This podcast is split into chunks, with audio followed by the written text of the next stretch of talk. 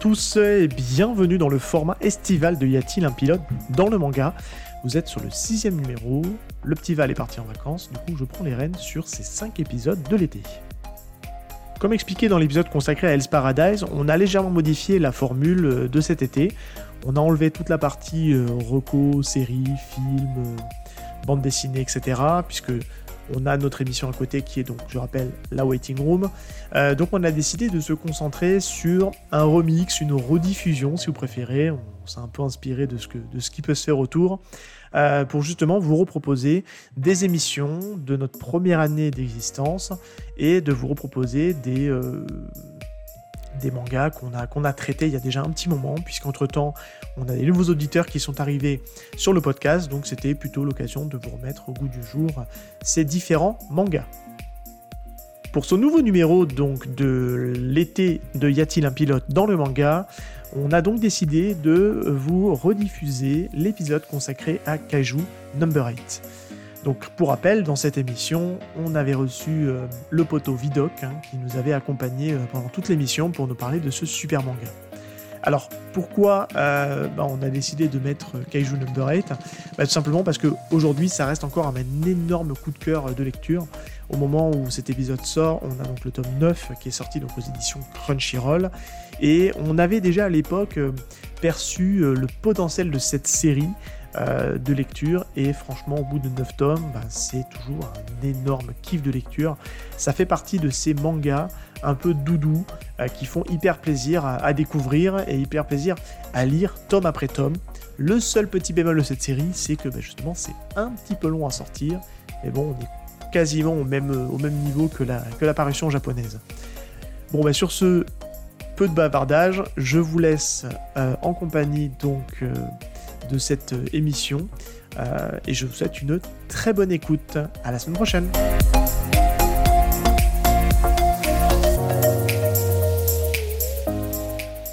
Let's go. Donc, bah, vous connaissez, hein, là, je vais vous faire un peu le, pitch de Kaiju Number 8.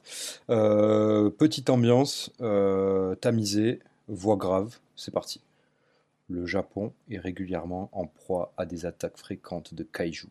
Le pays a mis au point tout un système pour éradiquer la menace, alliant non, alors j'ai très mal lu ce, que j'ai écrit sur mes notes, mais euh, donc euh, grosso modo c'est ça, donc c'est le Japon qui, met tout en place un, système, une sorte d'armée en fait de défense anti-kaiju, euh, et forcément quand il y a une armée, ben, aussi il y a, des équipes qui travaillent un peu dans l'ombre, notamment dans le nettoyage, parce que ben, voilà, un kaiju c'est énorme. Et donc du coup il faut, nettoyer un peu le bordel une, fois que le, une fois que la bestiole est éradiquée, et donc ben, l'histoire c'est l'histoire de, Kafka Ibino. On va suivre son quotidien qui est euh, de, nettoyer les cadavres de kaiju euh, fraîchement abattus par les équipes euh, de, l'armée japonaise anti-kaiju.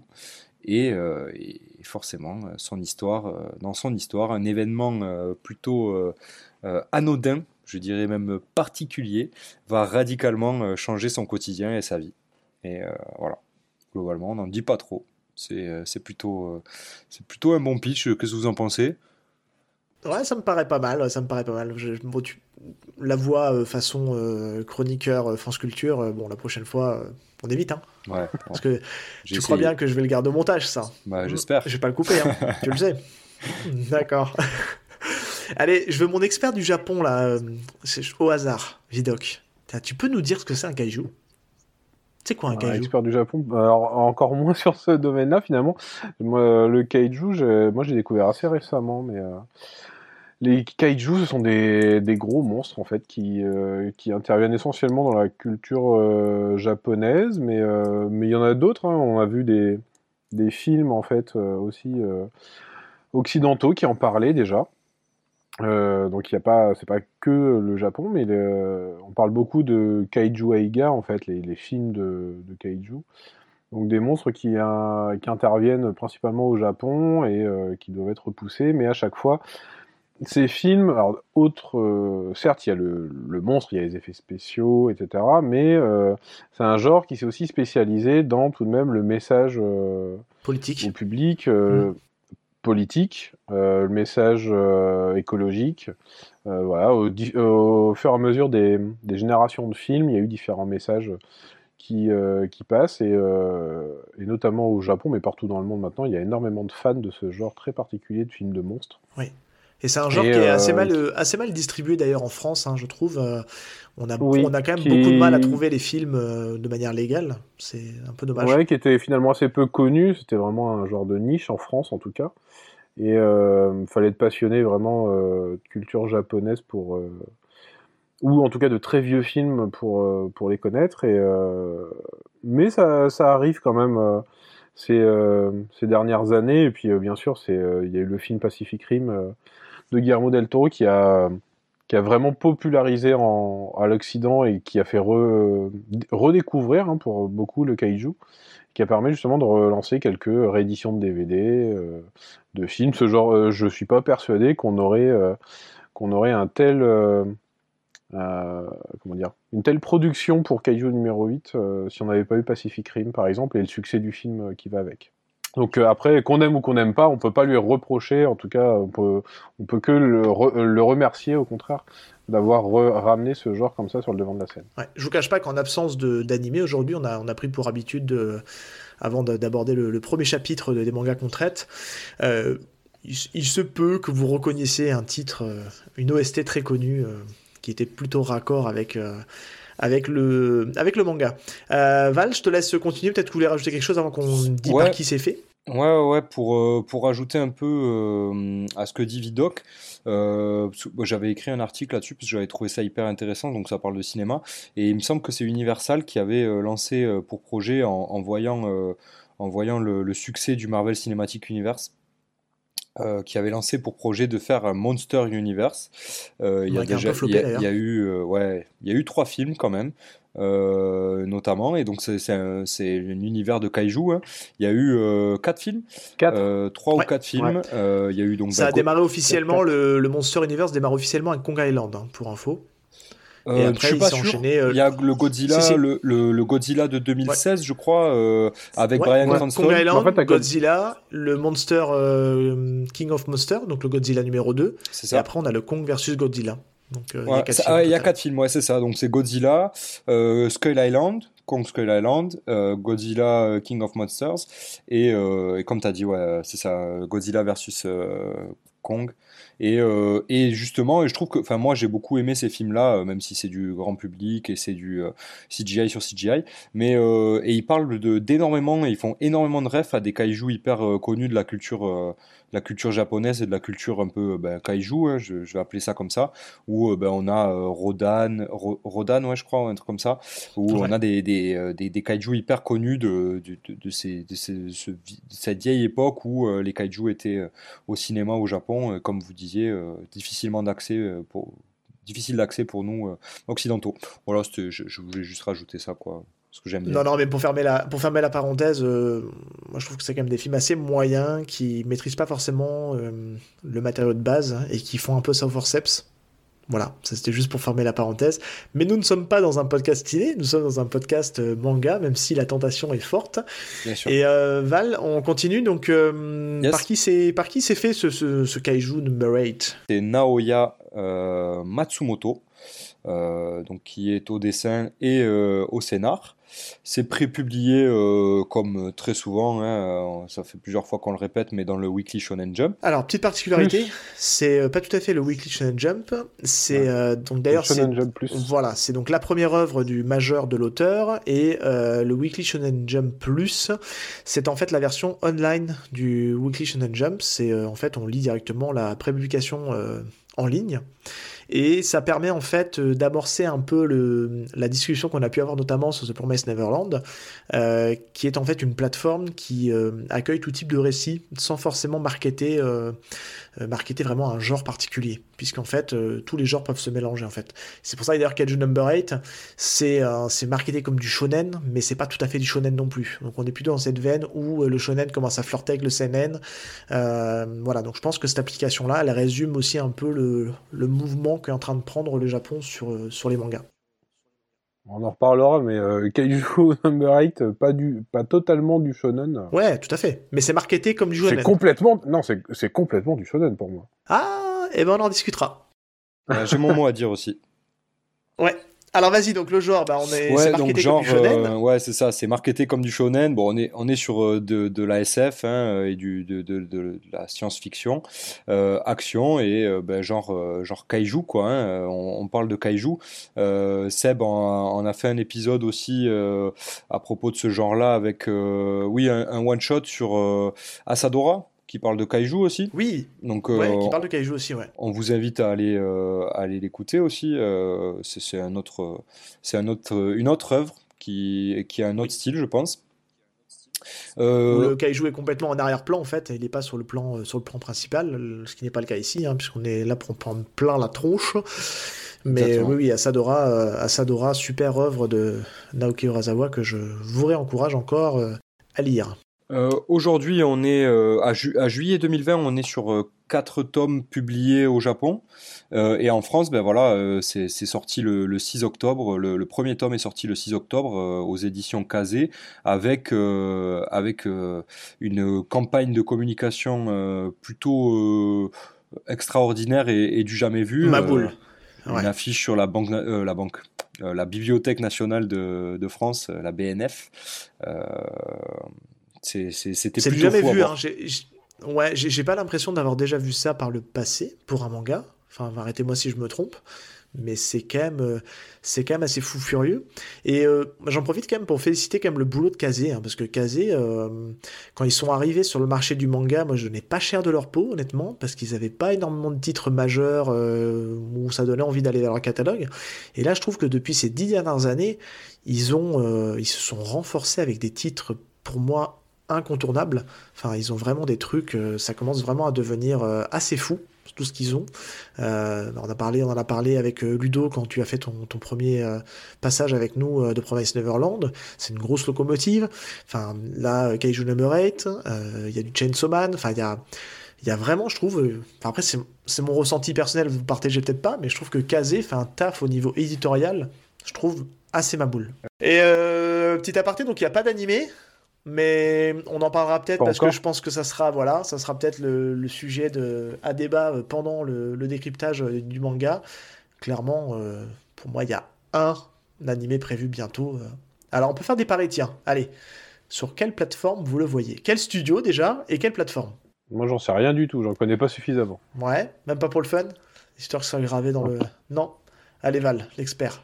Ben moi, je mettrais. Je, je vais mettre une pièce sur ADN ça c'est pour moi la plateforme qui diffusera en France euh, Kaiju Number 8, ce sera ADN parce que euh, je sais que Sébastien Abdelhamid, il est pas pour rien sur euh, l'affiche l'affiche sur la, la, Bibliothèque nationale de France. il a fait partie de ce de ce truc là et et on sait que c'est une des personnes qui qui possède ADN, Sébastien Abdelhamid. Euh, le, bienfaiteur euh, euh, du manga en France, hein, il, fait beaucoup de choses et ça m'étonnerait pas qu'il se débrouille pour avoir les droits. Et après, ben, je pense que le manga va très très vite arriver. À mon avis, je, suis prêt à je suis prêt à parier que fin d'année prochaine, si ce n'est peut-être l'été prochain, on a quelque chose. parce que ça va très très vite aujourd'hui maintenant les productions et pourquoi pas on a envie que ça soit le studio Mappa ils font des belles choses je te rejoins sur Studio Mappa, je pense que ça peut vraiment être un taf pour Mappa, parce qu'ils sont, ils ont le vent en poupe et, c'est clairement les, les gars sûrs de l'animé en ce moment, de l'animation. Euh, après, sur la plateforme, euh, juste pour te contredire, euh, voilà, mais je, je mettrais quand même une petite pièce sur Netflix, parce que Netflix a quand même vachement œuvré sur le côté sur le côté kaiju. Donc euh, il y a quand même beaucoup de films de kaiju sur Netflix. Donc euh, le Monster Universe est en grande partie sur Netflix. Donc je les, je les verrais bien en petit trublion là, aller piquer les droits euh, de l'animé et que ça soit sur leur plateforme. Voilà. Ce serait pas impossible. On en reparle dès que ça sort et on débriefera à ce moment-là. Les gars, si vous le voulez bien, on se, on se lance sur ce premier chapitre? Let's go. Allez. Allez, c'est parti.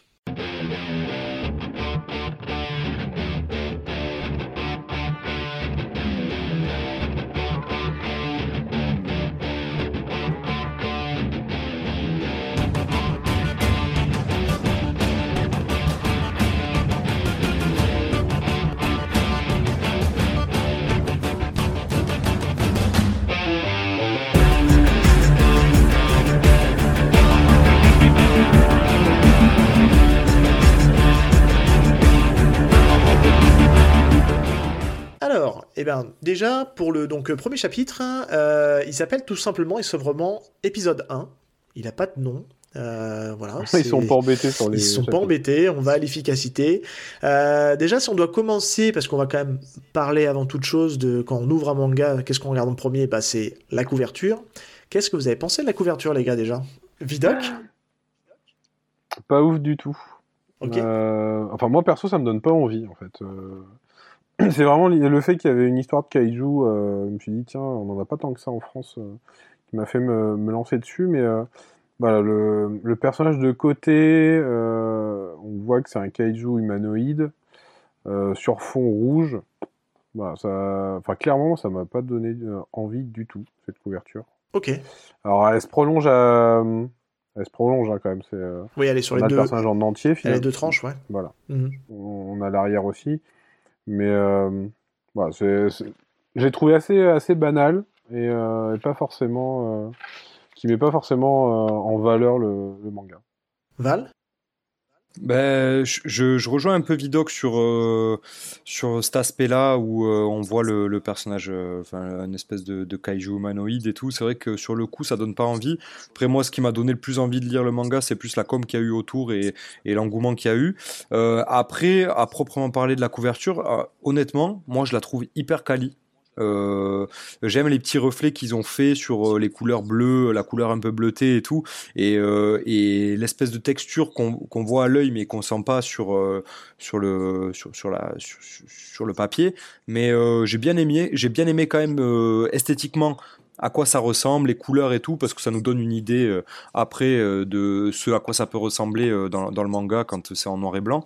Mais c'est vrai que à première vue, par rapport aux propos du, du manga et tout ça, c'est vrai que ça nous en dit pas trop non plus. Donc euh, je, je, je peux, je peux comprendre euh, la, la vie de Vidoc euh, là-dessus quoi. Ouais, je vous, reçois, je vous rejoins Ah, assez par contre, je te rejoins. hein.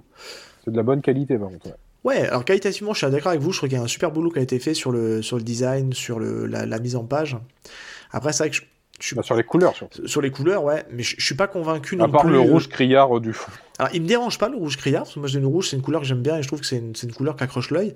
Après, je suis pas convaincu que ce soit le meilleur dessin qu'on aurait pu mettre en première couverture non plus. Euh, le profil, je trouve que c'est pas, c'est pas ce qu'il y a de plus vendeur. Après, le dessin est joli, hein, attention, hein, c'est, euh, enfin, il y a du, enfin, j'aime beaucoup le design du, du kaiju. Et c'est vrai qu'après, bon, bah voilà, on est, le titre c'est Kaiju Number 8, euh, on a un kaiju euh, un peu humanoïde de côté, on sait pas encore qui c'est, mais, euh, mais c'est vrai que ouais, c'est, Ouais, ça aurait pu être mieux. Je suis pas ultra convaincu par la couverture non plus, et encore une fois, euh, moi c'est plus le pitch qui m'a emballé plutôt que plutôt que le que la couverture qui me dit tiens je vais l'acheter. Euh, donc quand on l'ouvre, on démarre direct par deux belles pages en couleur, faut le dire. hein. C'est euh, deux magnifiques pages en couleur euh, où on voit un kaiju, un énorme kaiju euh, qui attaque. euh, on suppose que c'est la ville de Tokyo. J'ai pas l'impression que ce soit dit vraiment très clairement, mais on- Yokohama. Yokohama, ok. Euh, la ville de Yokohama, et euh, bah, en fait, il se fait clairement euh, défoncer en deux pages, et ça se conclut sur euh, une dernière case, en fait, où on voit un mystérieux personnage aux jumelles en train d'assister à la scène de loin. Qu'est-ce que vous avez pensé, Val? Tiens, bon, on va commencer par toi, de cette entrée en matière du manga. Ben, franchement, quand moi j'ai lu euh, les deux premières pages, j'ai j'ai éprouvé un vrai plaisir parce que j'aime beaucoup euh, les premières pages en couleur en fait. Euh, bon déjà le, le, le, papier c'est pas le même, c'est du papier glacé donc c'est- déjà toujours un kiff, surtout sur un tome euh, de première édition comme ça où on n'est pas sur une perfect ou quoi que ce soit. Donc c'est- plaisant, on, on nous prend pas pour des cons quoi. Euh, ça ça fait plaisir. Mais surtout ben, d'avoir de la couleur, ça donne un peu, ça permet de donner le ton au manga sur co- comment on peut imaginer un peu à quoi ça va ressembler en animé déjà, mais surtout co- comment on peut imaginer l'u- l'univers autour euh, euh, de, ce manga-là, et ça fait plaisir. Quoi. Donc euh, moi j'ai- trouvé ça super cool. Après je t'avoue, euh, entre vous et moi, le design du kaiju qui est montré, je le trouve pas incroyable. Euh, pour moi, c'est un lézard, euh, un petit lézard, quoi. Euh, je le trouve pas foufou, il me fait pas hyper peur. Mais, euh, mais par contre, euh, moi j'ai pris du plaisir à lire et ça m'a fait plaisir de, de voir deux pages couleurs d'entrée comme ça, où euh, ben, ça m'a ça m'a assis dans du confort et ça m'a ça m'a dit bon bah, vas-y, c'est bon, je suis lancé là, je pars, euh, je, je suis content, euh, je, je vais lire la suite. Vidoc En fait, moi, c'est pas tant les, les, dessins qui m'ont impressionné sur ces deux premières pages. Moi, c'est euh, sont les textes, c'est la narration. En fait, en deux pages, euh, l'auteur nous explique tout de suite l'histoire. C'est-à-dire que direct, il, nous parle. alors, euh, première bulle, il nous parle du kaiju, très bien. La deuxième, on voit que c'est en fait un, une, enfin, soit c'est un journaliste ou si c'est une voix quelque part. Il y a un drone qui filme. Euh, qui nous dit tout de suite qu'un kaiju est apparu à Yokohama. Donc en fait, les gens savent ce que sont les kaiju, que visiblement c'est quelque chose qui est habituel. Euh, il demande aux gens de se mettre tout de suite en sécurité, donc les gens savent où se mettre en sécurité et ont l'habitude de ça. Euh, il, nous indique qu'il n'y a aucun risque de tsunami, ça veut dire que c'est pas le premier, donc il y en a eu d'autres, que potentiellement il y a des tsunamis qui peuvent survenir. Et, et en fait, le dernier personnage, justement, que tu disais, qui a des jumelles, qui dit euh, ils en ont foutu partout, euh, sous-entendu, euh, il n'y a rien d'extraordinaire de voir un kaiju gigantesque dans la ville qui s'écrase. Ouais, c'est clair. Donc, en fait, déjà, on sait que, enfin, ça va pas nous expliquer l'arrivée des kaiju, on le saura peut-être plus tard, non, non. mais que on arrive dans un monde où le, kaiju, c'est quelque chose d'habituel.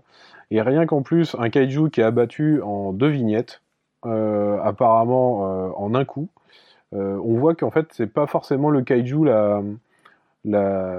l'espèce dominante, euh, que ça vient peut-être mettre le bordel, mais que euh, c'est l'humain qui a le dessus pour l'instant en tout cas. Oui, pour l'instant. c'est totalement maîtrisé et tout ça en, deux pages.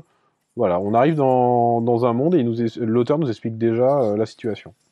Bah, je vous rejoins complètement tous les deux. Hein. Je trouve que l'alliance en fait de la puissance du texte et euh, le style graphique de l'auteur que moi personnellement je trouve ça enfin je trouve super beau. Je trouve qu'il a un, il a un style vachement épuré euh, hyper efficace. Euh, j'aime beaucoup le design du kaiju. Désolé Val. Moi je trouve que je trouve que je trouve qu'il est il est vraiment très chouette et ça nous donne en fait un avant-goût de sa palette de sa palette graphique et ce qu'il va pouvoir nous offrir après et euh, ce que j'aime beaucoup, moi, c'est je, je, mets toujours un peu de référence avec les, plans du cinéma. J'adore en fait cette première case, en fait, ce, premier plan avec cet effet de cet effet de gigantisme du kaiju, euh, parce qu'on se rend pas forcément compte sur cette première page, mais le truc il est énorme quand même, parce qu'une fois qu'il est étalé, on voit qu'il quand même qu'il prend plusieurs pâtés de maison et qu'il a broyé plusieurs pâtés de maison. Mais je trouve que ce ce plan en contre-plongée, où on voit par en dessous en fait le kaiju, donne vraiment cette, cette sensation de, prédominance en fait du kaiju et, euh, et j'aime beaucoup. Je trouve que c'est, je trouve que le plan il est assez dingue en fait et je trouve que c'est une super entrée en matière. On se dit putain on est on est face à quelque chose de gigantesque et d'énorme. Et comment est-ce que les humains vont pouvoir s'en sortir? Bon, on voit que comme tu disais, euh, Vidoc deux cases après, euh, il se fait dessouder. Mais euh, je trouve que c'est euh, vraiment une super entrée en matière. Et tout ça, c'est appuyé avec un dessin, je trouve, qui est assez sobre, en fait, qui est, pas trop flashy. Euh, on parlait de la couleur totale, le rouge vraiment tape à l'œil. Là, je trouve que c'est des couleurs assez douces, malgré tout. Et en tout cas, on voit qu'il y, a vraiment une maîtrise au niveau du dessin. Et en tout cas, moi, j'ai vraiment apprécié ces, deux premières pages. Alors, j'ai vu que c'était le premier manga de l'auteur. J'ai pas réussi à savoir s'il avait fait autre chose avant. Mais en tout cas, euh, il n'y a pas beaucoup d'infos sur l'auteur. Enfin, en tout cas, je n'ai pas beaucoup, pas trouvé énormément. Je sais pas s'il a été assistant en de quelqu'un. Euh. Il, en a fait un avant. Ouais. Il a fait. Euh... Euh... Ah, j'ai mangé le nom. Je, ne ah, l'avais pas parce que j'avais pris quelques notes quand même parce que c'est un manga que j'ai pas lu. Qui est sorti en France? Pochi et Kuro. Ouais, c'est sorti, c'est en 4 tomes, c'est sorti en France en fait. Alors il a pas fait que, il a, au sens euh, qu'on l'entend, il a fait que deux mangas du coup, parce qu'il a fait euh, Pochi et Kuro et, euh, et, Kaiju numéro 8 en sérialisé. Et en fait il a fait plein de one shot avant en fait. Euh, il, dessine déjà depuis, depuis des années, mais nous en France on le connaît que pour Pochi et Kuro. Ok, ben je découvre, je découvre complètement avec, avec Kaiju. on continue? Euh, on arrive bah, sur la découverte de l'équipe. Hein. Euh, on a, d'ailleurs une, super première case où en fait on voit toute l'équipe euh, regroupée dans le, camion en train d'attendre bah, que les, nettoyeurs, enfin l'équipe de défense en termine avec le, kaiju. Et c'est l'introduction de notre héros principal, Kafka Ibino. Et on sait qu'il a 32 ans. Qu'est-ce que vous, qu'est-ce que vous pensez de cette, de cette entrée en matière de, du quotidien, on va dire, de, Kafka et Bino? Vidoc bah, Ça euh, dédramatise tout de suite la situation. C'est vraiment la continuité des deux premières euh, pages où euh, on se dit que voilà, le kaiju, rien qu'en tombant, a, écrasé une bonne partie de la ville. Et en fait, tout dédramatise ça. C'est-à-dire qu'on a l'équipe de nettoyeurs qui attend tranquillement, dont plusieurs en train de roupiller dans le camion.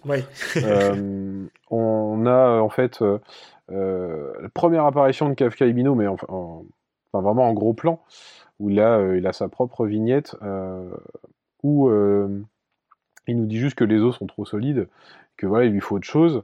Bah, c'est pas ce à quoi on s'attend en fait d'un personnage principal. On, s'attendait plutôt à un, personnage charismatique. Là, il est, il est en habit de nettoyeur avec euh, du sang partout dessus. Euh, d'ailleurs, euh, il donne des, des règles à ses, à ses collègues. Il y, a, y, a, des bouts de, de, monstres qui explosent. Mais tout ça, ça paraît étonnamment anodin, en fait. Ouais. Bah, ils sont blasés en fait, hein, blasés du quotidien. On a l'impression que c'est pas qu'ils l'ont fait déjà des cinquantaines de fois en fait, hein, limite. Euh. C'est ça. Et d'ailleurs, il le dit très vite euh, parce que quand il regarde la taille du, du il dit on en a au moins pour une semaine, pour la semaine. Donc voilà, c'est son quotidien, il est habitué, il connaît, il connaît le métier. enfin, ça donne l'impression d'un personnage sûr de lui. En plus, bah, on nous l'indique, hein, 32 ans. Mais mais déjà, on sent un petit côté un petit côté loser en fait dans son dessin pas dans ses paroles mais dans son dans ses dessins vu qu'il est, il est mal euh, enfin il, on a l'impression qu'il est mal rasé mais en fait non c'est juste euh, sa sa petite barbe qui sera comme ça tout le long mais euh, bon, il a un côté il a un côté un peu négligé hein, on peut le dire hein. il... a un côté négligé nonchalant chercher le mot mais mais connaisseur dans son métier parce que voilà, il, sait ce qui va se passer, qu'il euh, a un collègue qui se blesse par exemple, il le prévient une case avant. Euh. Donc, euh, ouais, personnage en fait au design assez classique en plus. Oui. C'est-à-dire qu'il a rien de spécial. Il est vraiment, il est passe-partout.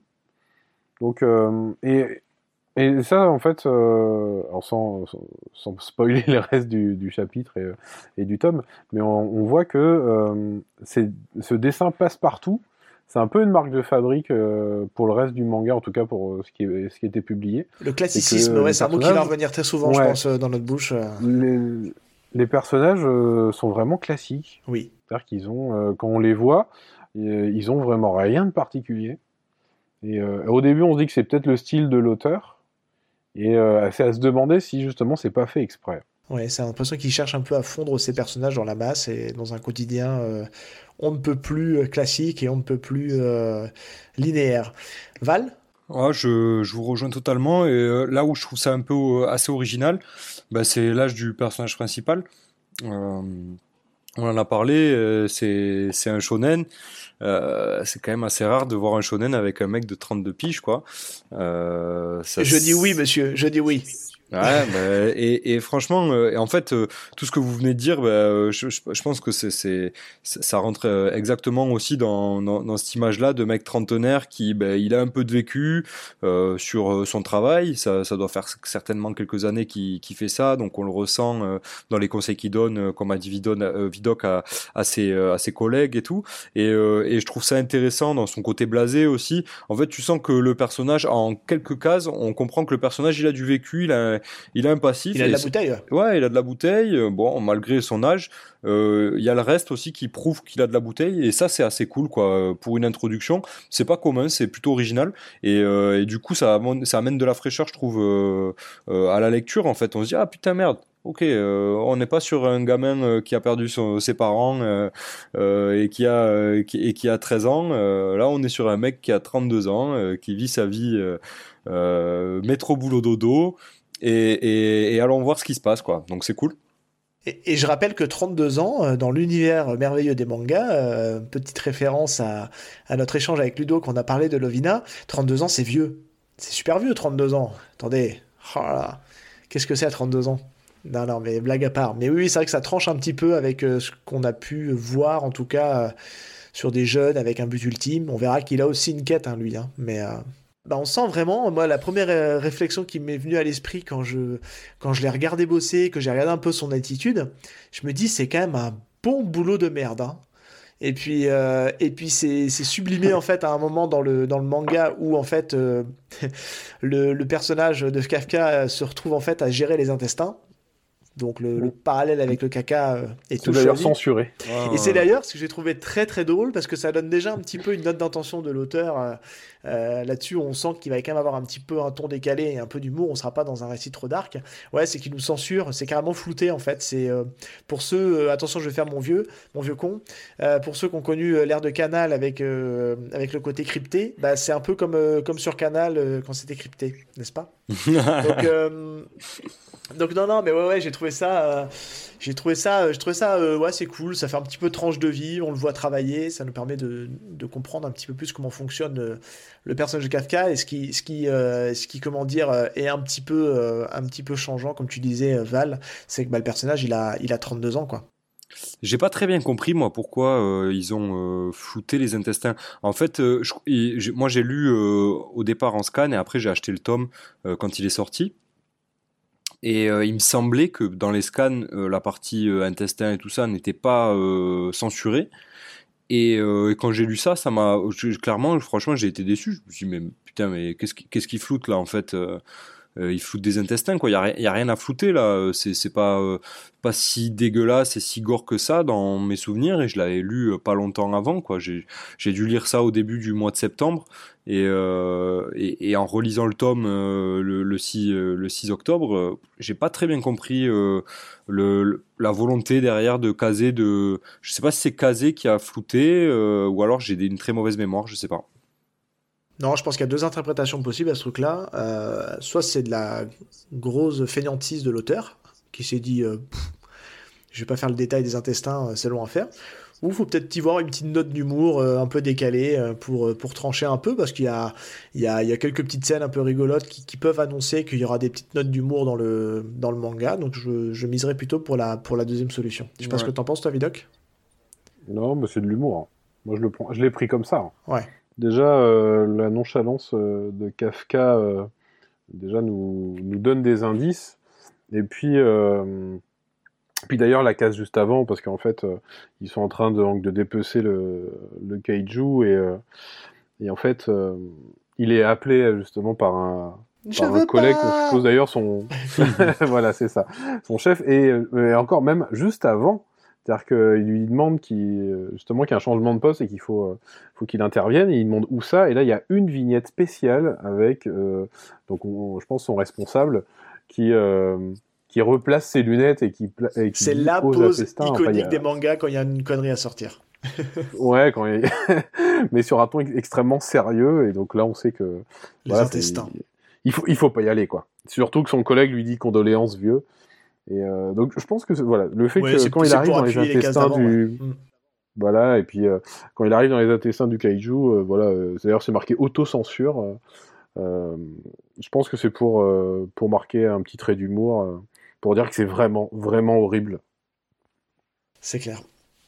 Alors le, le, bon vieux Kafka, il termine sa journée forcément épuisé, euh, qui, il, arrive, euh, il arrive dans sa chambre euh, complètement défoncé avec, comme il dit, l'odeur qui lui reste bien incrustée dans le nez.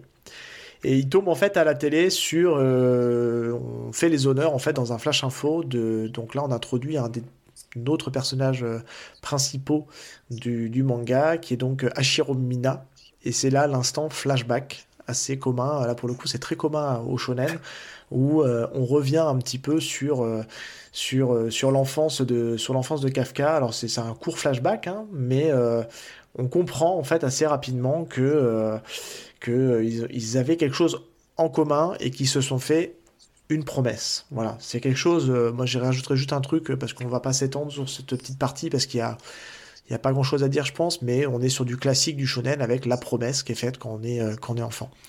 Vidoc L'instant Lovina. L'instant Lovina. Tu veux, tu veux rajouter quelque chose, toi, Val, là-dessus? Non, non, euh, c'est clairement ça. Hein, c'est marrant, ça dénote un peu le début. Euh, on, repasse sur du, du shonen purement classique. Et, je trouve que ça amène un peu de, de crédibilité au flashback. Le fait qu'il soit un peu plus âgé et du coup, peut-être qu'il je sais pas, il ressasse un peu ça dans sa tête en voyant euh, ben, Mina euh, Hashiro, euh, en la voyant où aller, on, le voit dire putain pourquoi moi je suis resté de ce côté de la barrière. on sent que ça, je trouve que le, flashback a une vraie, une vraie importance, donc c'est cool, c'est très, très, très bien amené je trouve. bah, Ça nous montre surtout un personnage qui, visiblement, a quand même raté une bonne partie de sa vie, qui avait des ambitions, et que là, il a, il a 32 ans. visiblement, une amie d'enfance, elle, a eu un parcours totalement différent. Brillant. Et, et que lui, on, d'ailleurs, il y a, il y a une, une, vignette sur son appartement, hein, où on voit que il a un petit appartement en, en bazar avec des tonnes de bière et de, de nouilles instantanées. Faudra vérifier si la euh, marque de la goula bière existe. Hein, c'est important. pour, pour, la science, il faudra s'enseigner. Mais euh, voilà, on, se dit, bah, euh, en fait, le, gars, il a, il a raté pas, visiblement pas mal de choses. Et il se complaît maintenant, en, fait, dans, la dans sa vie actuelle, en se disant que de toute façon, bah, il, il, peut, il, enfin, il fera pas mieux et qu'il faut qu'il en reste là, quoi faut plus qu'il enfin, qu'il arrête d'avoir de, grandes ambitions. Et, et c'est pour ça que l'arrivée justement d'un nouveau personnage juste derrière, qui va, une fois qu'on a ce, ce moment, on se dit, bah voilà, en fait, l'histoire elle est finie. Et boum, il y a un personnage qui arrive et qui va tout chambouler. C'est ça. En fait, bah oui, tout simplement, on a une, une, belle transition parce que on arrive juste à la page juste après. C'est une nouvelle journée qui, commence. On a notre personnage de Kafka qui a une énorme gueule de bois, donc euh, à mon avis, la bière, elle n'est pas là que pour la déco. Hein. Il a dû bien, bien les descendre aussi au passage. Et, euh, là, donc, c'est euh, la rencontre en fait entre, entre Kafka et Reno Ishikawa. On va l'appeler Reno, hein, ce sera plus simple. Qui va être en fait bah, son nouveau binôme sur, sur les comment dire les, les différents chantiers qui, qui sont à venir. Et on va très vite comprendre et connaître en fait les motivations de Reno. Et ça va euh, être quelque chose qui va faire euh, écho à Kafka. Il euh, faut, rappeler que Reno, là, dans l'histoire, il a 18 ans, Kafka en a 32. Donc ça va être le début d'une relation d'amitié naissante, parce qu'on voit qu'il va y avoir quelque chose qui va quand même matcher entre tous les deux, parce qu'ils ont quand même un but commun. Et il y a des choses qui vont s'ouvrir. Val, est-ce que tu veux dire quelque chose là-dessus? Ouais, je voudrais donner mon ressenti sur Reno le premier ressenti que j'ai eu euh, quand je l'ai vu arriver, je me suis dit, bah, encore, euh, encore ça, encore un personnage puant, le, euh, le pseudo rival, mais il y a pas, c'est pas crédible. Sasuke Quoi Encore lui? Ouais, mais c'est non, mais c'est presque ça, quoi. tu sais, le, le, jeune. Alors bon, c'est les, auditeurs et, et, vous, vous allez rigoler quand je vais dire ça, parce que c'est un peu l'hôpital qui de la charité, étant donné que je suis plus jeune à parler ici, et, et que c'est un petit peu moins Renault, quoi. Mais euh, enfin moi, ça m'a saoulé de le voir arriver, de le voir euh, dans les premières cases. Hein, je, je, parle. Hein. Après, ça va, mon, mon, avis va changer. Mais dans les premières cases, je me suis dit, oh, putain, il est puant, euh, il, il, il, parle mal au. C'est le, c'est le cliché quoi du jeune, euh, du jeune con euh, qui, du, du hockey boomer quoi en fait, un peu. donneur de leçons. Ouais, du donneur de leçons. clairement, c'est un jeu. C'est, on le voit, on se dit, ouais, lui, il dit hockey boomer. c'est ce genre de gars là quoi. Et, euh, et, ça m'a un peu fait chier sur le début. Et puis en fait, euh, comment le personnage a évolué de, en quelques pages, euh, ben, j'ai vraiment euh, vraiment apprécié parce qu'en fait, euh, ils vont ils vont créer une amitié, comme tu as dit, Seb, avec avec Kafka, alors que en théorie, il est pas, ils sont pas censés être amis parce que ils n'ont pas grand chose en commun à part leur but. Et, en fait, Renault, ça va, il, va s'avérer être ben, un super sidekick, quoi, le bon pote. alors, malgré la différence d'âge et tout, et moi j'ai trouvé ça ouf. Donc en fait, Renault, c'est un super personnage. Super. Vidoc Ouais, je suis, en soi, je suis d'accord. Hein, les, les, deux, trois premières pages avec Renault, on n'a qu'une envie, c'est de le baffer.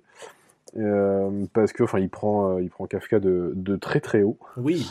Et euh, mais ce qui est bien dans, dans le manga et alors on le voit dans tome dans tout le premier tome et on le voit en fait dans les autres tomes aussi, c'est que tout va toujours très vite. C'est-à-dire que le, le manga, mais ça, ça carbure, ça avance sans arrêt. Et, en fait, le, le personnage de Reno, mais en, je prends le manga en même temps, en, en quatre pages, ils, changent du tout au tout. Oui, c'est vrai. Alors, bien, euh, alors après, ils ont passé une journée ensemble, euh, ils ont travaillé sur un, sur un kaiju, euh, donc tout n'est pas détaillé. Mais ça va extrêmement vite, où Kafka continue de lui prodiguer des conseils. enfin, on revient au fait que Kafka, bah, il connaît son métier sur, le bout des doigts, et que lui, il a expérimenté, que Renault, il arrive, il n'y connaît rien. C'est son premier jour de, de boulot. et que bah, en fait c'est Reno tout simplement qui va évoluer en se disant que il a peut-être mal jugé Kafka, qu'il y a peut-être des raisons aussi pourquoi Kafka qui voulait rentrer dans les forces de défense et qui ne le fait qui ne le tente plus. Et du coup, il va lui-même bah, s'excuser, tout simplement. Et tout en lui glissant que euh, bah, son rêve est finalement pas. On parlait justement qu'il avait euh, son rêve euh, était mort, et en fait c'est Renault qui va redéclencher, La qui va le redéclencher en lui disant tout simplement que bah, en fait, non, il n'est pas mort puisque euh, les forces de défense acceptent euh, désormais de recruter des gens jusqu'à 32 ans. Mais euh, et en fait, voilà, c'est euh, Renault, bah, c'est pas pour rien en plus. Je pense que, comme on disait, il intervient juste après euh, la case euh, toute sombre d'un Kafka allongé sur son lit avec plein de bière euh, au pied du lit. Euh, aussitôt après, on voit le visage de, de Renault. Et bien en fait, c'est lui qui va euh, qui va redéclencher la passion de de Kafka et qui va le re- euh, lui remettre le pied à l'étrier en disant mais non mais en fait euh, l'examen il est il est pas forcément hors de portée. T'as encore une chance. Ouais, et puis clairement, en fait, c'est euh, cette case-là, bien précise, est en fait à ce moment-là où la, la position de force entre les deux personnages s'inverse. On démarre, en Mm. fait, comme vous disiez, pour reprendre, hein, on démarre avec un, un Reno complètement antipathique, euh, vraiment très froid, qui prend euh, vraiment Kafka de haut et qui le considère vraiment comme un raté, il faut le dire ce qui est, euh, limite une sous-merde. Et euh, bah, comme tu l'expliquais, euh, Vidocq, la journée se passe, ça va assez vite hein, dans l'évolution de la relation. Mais en fait, ça s'inverse et, en fait on sent qu'il va y avoir un lien fort entre les deux parce qu'il y a quelques cases qui savent vraiment bien le, mettre en avant il n'y a pas besoin d'avoir un chapitre entier sur le- les deux personnages pour comprendre le lien fort parce que ça marche assez bien et on en parlera tout à l'heure quand, on- s'intéressera au décryptage. Il y a quelque chose dans le découpage des cases qui fait que ça rend le, truc vraiment dynamique et cohérent. Mais euh, c'est vrai qu'en tout cas sur cette dernière page on sent que, le, que le- les rôles se sont inversés et que euh, et qu'en fait Reno a, du respect pour, euh, pour Kafka pour ce qu'il fait, parce que je pense qu'il s'est rendu compte que c'est un bon boulot de merde et qu'il faut, euh, bah, qu'il faut quand même un peu de, un peu de niaque hein, quand même tous les matins pour se lever et puis aller nettoyer la merde des, la merde des kaijus. Donc, euh, c'est vrai, c'est vrai que c'est vraiment une case, euh, bah, malgré tout assez iconique hein, quand même, qui, permet vraiment de, de sceller la, de sceller la relation. Juste, voilà, une case, une phrase. Est-ce que j'ai une petite question à vous poser, euh, hashtag euh, instant euh, philosophie. Est-ce que euh, Reno, ce serait pas un petit peu l'image de la jeunesse de Kafka qui vient lui, qui, vient le, le rappeler à l'ordre, quoi, un petit peu, qui vient lui, dire, écoute, euh, regarde, tu, peux encore faire des choses. Est-ce que, est-ce que ce serait pas un petit peu la- l'allégorie, quoi, de, de cette jeunesse un peu perdue, un peu ratée du personnage de Kafka? Voilà, on peut en débattre, on peut en parler. Euh, N'hésitez pas à nous Alors, on n'a pas 4 heures devant nous. hein, on n'a pas 4 heures. Moi, perso, la philo, c'était pas mon truc. Vidoc, je sais pas pour toi. Non, pas du tout. Ah. Bon, Mais, eh, mais par- pour le coup, je suis plutôt d'accord. bon, d'accord moi aussi, que- je suis d'accord. Ça te va? On est bon? On passe à la suite Super. Quoi, on parle plus de Renault? Ah, C'est dommage. Et là, il y a peut-être, allez, une de mes euh, meilleures planches, allez, du premier chapitre. Euh, je vais pas dire du manga parce qu'officiellement on l'a pas lu, mais non non. Je trouve que la case euh, qui vient euh, juste après cette discussion entre euh, entre euh, entre Kafka et, et Reno, il y a une attaque surprise d'un kaiju et je la trouve démentielle. Je sais pas ce que vous en pensez. D'un Yuju, exactement. Qui sont, qui, sont les pe- qui sont les petits monstres qui gravitent autour. autour des des kaiju, kaiju. ouais. Et Ou dedans, d'ailleurs. Et je trouve que c'est, pour moi, c'est une des planches iconiques. Je pense qu'on peut facilement la mettre, si un jour on doit parler, on doit faire un peu la com de, de Kaiju à Number 8 euh, sur les réseaux. Euh, c'est vraiment quelque chose qu'on peut mettre en avant parce que je trouve qu'elle est assez dingue. Ça, ça, met, ça remet tout de suite, en fait, le, le, le débat, en fait, euh, au, au centre. C'est-à-dire que on se disait, bon, ça a l'air d'être une menace quand même assez maîtrisée. Ils sont pas hyper dangereux. Et là, en une case, on sent le danger, quoi. Je sais pas ce que vous en avez pensé. Là, pour la première fois, les, les monstres redeviennent menaçants. Effrayant. Et, euh, et en fait, euh, effrayant aussi. Alors que depuis le début, euh, oui, comme tu disais, le, kaiju, c'est euh, les kaiju s'écroulent devant les, humains. Il y a des forces anti-kaiju. tout est tout est connu. Et là, d'un coup, on, se rend compte, non, il reste des menaces. Et, et pas que cette page-là, hein, même la double page qui va avec, où, puisque c'est un Yoju qui va s'en prendre à Reno. Et, et on voit le, le visage horrifié de, de Reno, en fait, qui veut, bah, qui à la base quand même veut rentrer dans les forces de défense, qui, qui est un peu blasé du, des kaiju, alors qui emmène pas large parce que juste ça sentait très mauvais dans les intestins, mais voilà, qui, qui, semble un peu tout connaître, toujours sûr de lui, qui là finalement est juste apeuré devant Lyoju et qui, si on regarde cette double page, bah, en fait, on a l'impression que c'est fini pour Renault au, bout de, au bout de ces six pages. Mais là, miraculeusement, on a Kafka qui lui sauve la vie et qui, euh, et qui voilà, qui, bah, qui échappe à une, à une, mort certaine. Et, euh, et c'est vrai que c'est peut-être la première fois, alors peut-être que vous m'arrêtez si je me trompe, mais j'ai peut-être loupé un truc, où, euh, et c'est là où on en parlait tout à l'heure de l'inversement des, du rapport de force entre les deux personnages, où justement bah, Reno appelle Kafka chef. Et, euh, et c'est vraiment à ce moment-là, pour moi, c'est la première fois où il lui dit ça. Quoi. Je sais pas ce que t'en penses, toi, Val, là-dessus, sur ce passage. Ouais, ouais, ouais c'est hyper cool. Euh, c'est vraiment le, moment fort, euh, je pense, du, chapitre. Euh, bon, avec la fin, très certainement. Mais c'est vrai que pour le coup, là, on, arrive, on arrive dans, du, dans, le sérieux. Et, et moi, j'ai vraiment kiffé aussi cette, planche-là où on voit le Yoju sortir et, essayer de bouffer Renault. Et je, trouve qu'il y a du. Je sais pas pourquoi, mais. Euh, on, va dire qu'on en parle à chaque, à chaque épisode. Hein. mais bon, déjà, c'est très beau, c'est très bien dessiné. Mais il y a du Murata un peu, je trouve, dans le, dans le design du, du, du, Yoju, dans les yeux exorbités et tout. Là, je trouve qu'il y, a un petit truc comme ça. Et c'est clairement, clairement un compliment hein, de dire ça. Euh, parce que euh, voilà, on a, de cesse de dire que Murata est un grand mangaka et un grand dessinateur. Et, euh, j'ai vraiment kiffé. Et puis bon, bah après oui, sur, sur le reste, je vous rejoins complètement. C'est là que les, rapports de force s'inversent. Et c'est là qu'on comprend quel va être un peu le rôle de Kafka parce qu'en fait finalement on le voyait en tant que loser en tant que nettoyeur et puis là on voit que ben ça y est hein, il prend il porte ses bourses pour pas être vulgaire et, euh, et puis, euh, il, sauve, il sauve la vie de Kafka, et, euh, pardon, de Renault. Et, ça y est, il prend, il prend peut-être son destin en main. Je reste sur de la philo, moi. C'est ça. Et là, il fait face au, il fait face au kaiju avec une baramine et il est prêt à en découdre. et là, bah pareil, je trouve que c'est quelque chose qui, je pense, montre que bah, ça marchera aussi très bien en animé et c'est sûr qu'il y aura un animé on passe tout de suite sur un flashback, on revient sur un nouveau flashback euh, entre Kafka et Mina, où on en apprend un peu plus sur, euh, la promesse, euh, qui est bah, qu'ils vont tous les deux décider de, rejoindre l'unité de défense. Et comme tu disais tout à l'heure, Vidoc, bah, il y en a un qui a réussi, pas l'autre, mais pour autant, on sent vraiment la détermination et la motivation entre les deux personnages. Et pareil, il n'y a pas beaucoup besoin de, beaucoup de pages pour l'exprimer. Hein. Ils sont face à un monde en ruine et ils décident de, d'aller s'en découdre avec, euh, avec les kaiju et rejoindre cette, cette fameuse unité. Ouais, et puis là, ça explique pourquoi Kafka il tenait tant et que, et que ce rêve, en fait, le mine, puisqu'il n'a pas réussi à l'accomplir.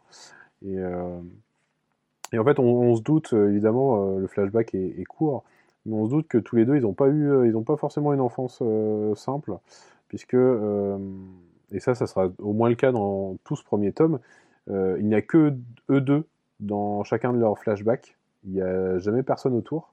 Donc au début, on ne sait pas trop où, où, sont les parents. ils sont toujours seuls, donc comme tu disais, devant une ville en ruine.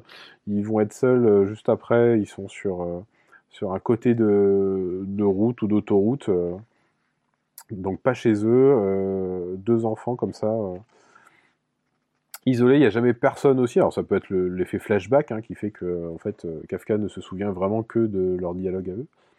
Mais voilà, c'est assez troublant. On dit que sous les allures des deux enfants, pas, spécialement tristes, hein, en tout cas dans ces flashbacks-là, on dit qu'ils doivent avoir eu une enfance difficile, euh, bah, avec cette euh, vie euh, face à des kaiju, hein, où à tout moment des, bâtiments entiers peuvent être écrasés, et donc avec des familles dedans.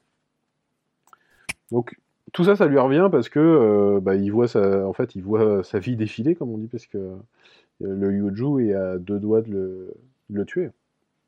C'est ça. C'est bien beau de sauver Reno, mais lui, il n'est pas capable de lutter face Là, en l'occurrence, un, un, Yuju, donc euh, quand même un, kaiju miniature, entre guillemets.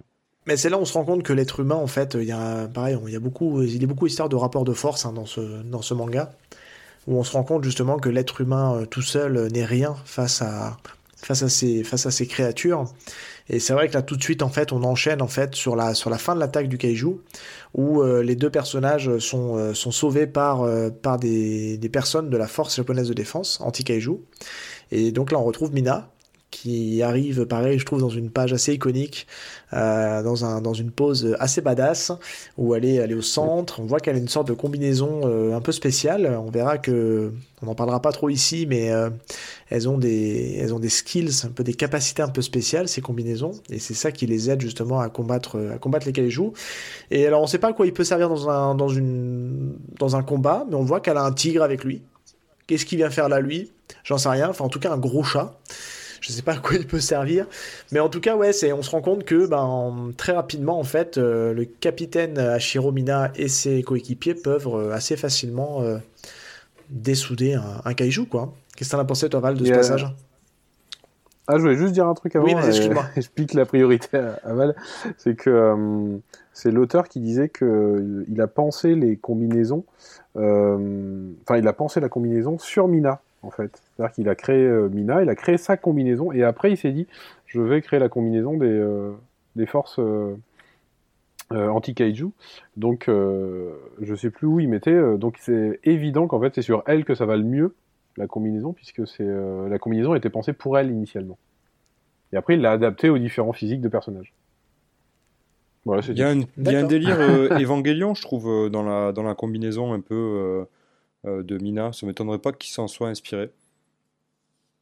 Ah bah oui, d'ailleurs, bah, sûrement qu'on en parlera dans les inspirations, mais euh, c'est une on, on, se le garde, on se le garde pas après. Il y a, il y a aussi d'autres inspirations, mais euh, il, y a, il y a... Non, non, non, mais c'est, on en parlera après.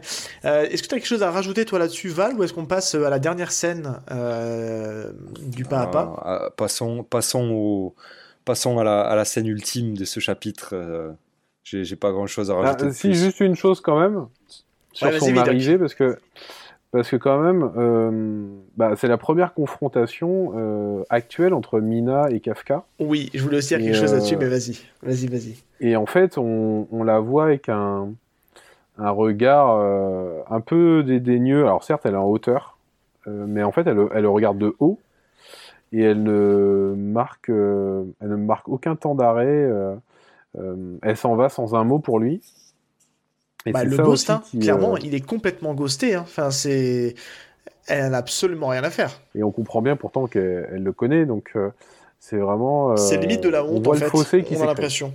Un peu honteux. Ouais, il y, a un fossé qui s'est créé entre les deux. comme si Kafka l'avait vraiment déçu en fait. Maintenant, qu'il n'existait plus. Il n'a pas tenu sa coup, promesse. On a un peu de peine. On a un peu de peine pour le. Bah oui. Ah, au, Japon, c'est important la promesse.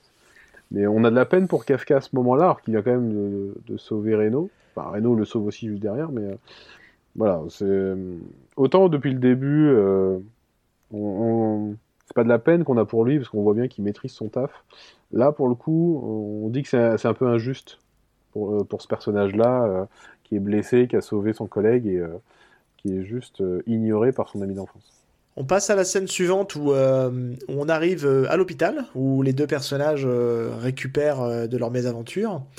Et là, il va se passer la scène clé qui fait que le manga n'existerait pas sinon. Hein. vous vous rendez compte, si jamais ça marche pas, bah, en fait, il n'y a pas de manga.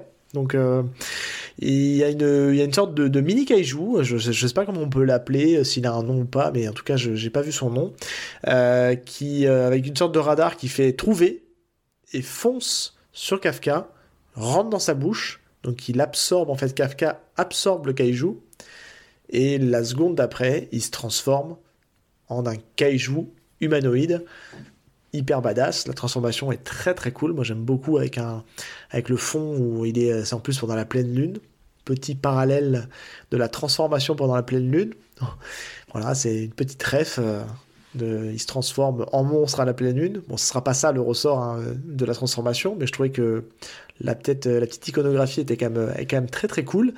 Et, euh, donc, euh, il se retrouve nez à nez en fait avec, euh, avec donc avec Renault et sauf que en fait là ça on repart sur un petit gag qui démystifie un peu le truc vous lui dites non non mais Ishigawa c'est c'est moi c'est moi je te dis et puis voilà et le chapitre 1 se termine là-dessus avec la fuite des deux protagonistes de l'hôpital parce qu'on va dire qu'il peut lui arriver quelques petits problèmes si jamais on le voit en kaiju.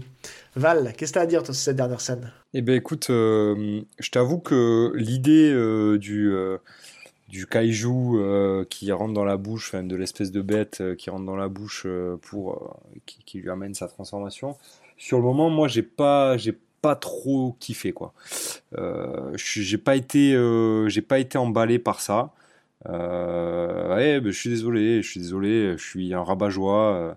Euh, insultez-moi dans les commentaires. Non, mais euh, c'est vrai que j'ai pas trop kiffé parce que je, trouve pas ça hyper original, alors que tout le reste était quand même plutôt original euh, sur le début du, du, du, chapitre, pardon. maintenant, étant donné qu'on a cette cette bulle qui nous dit que la bestiole a dit trouver quand elle a vu Kafka, il va y avoir quelque chose, on va nous l'expliquer plus tard, euh, pourquoi euh, cette bête-là a trouvé Kafka et, et, rentré en lui euh, et la, comment dire, la parasité.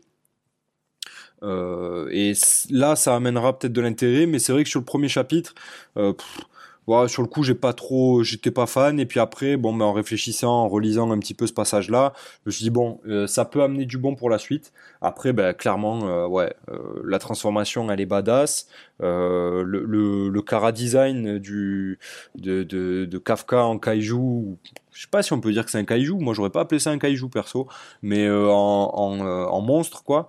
Euh, je trouve, je la trouve folle. Elle est, elle est, magnifique. Il a un super design. Et puis, ben, ça ferait une belle figurine. Ouais, ça ferait une très belle figurine, clairement. Ouais, je pense qu'il y a, il va y avoir des jolis trucs plus tard.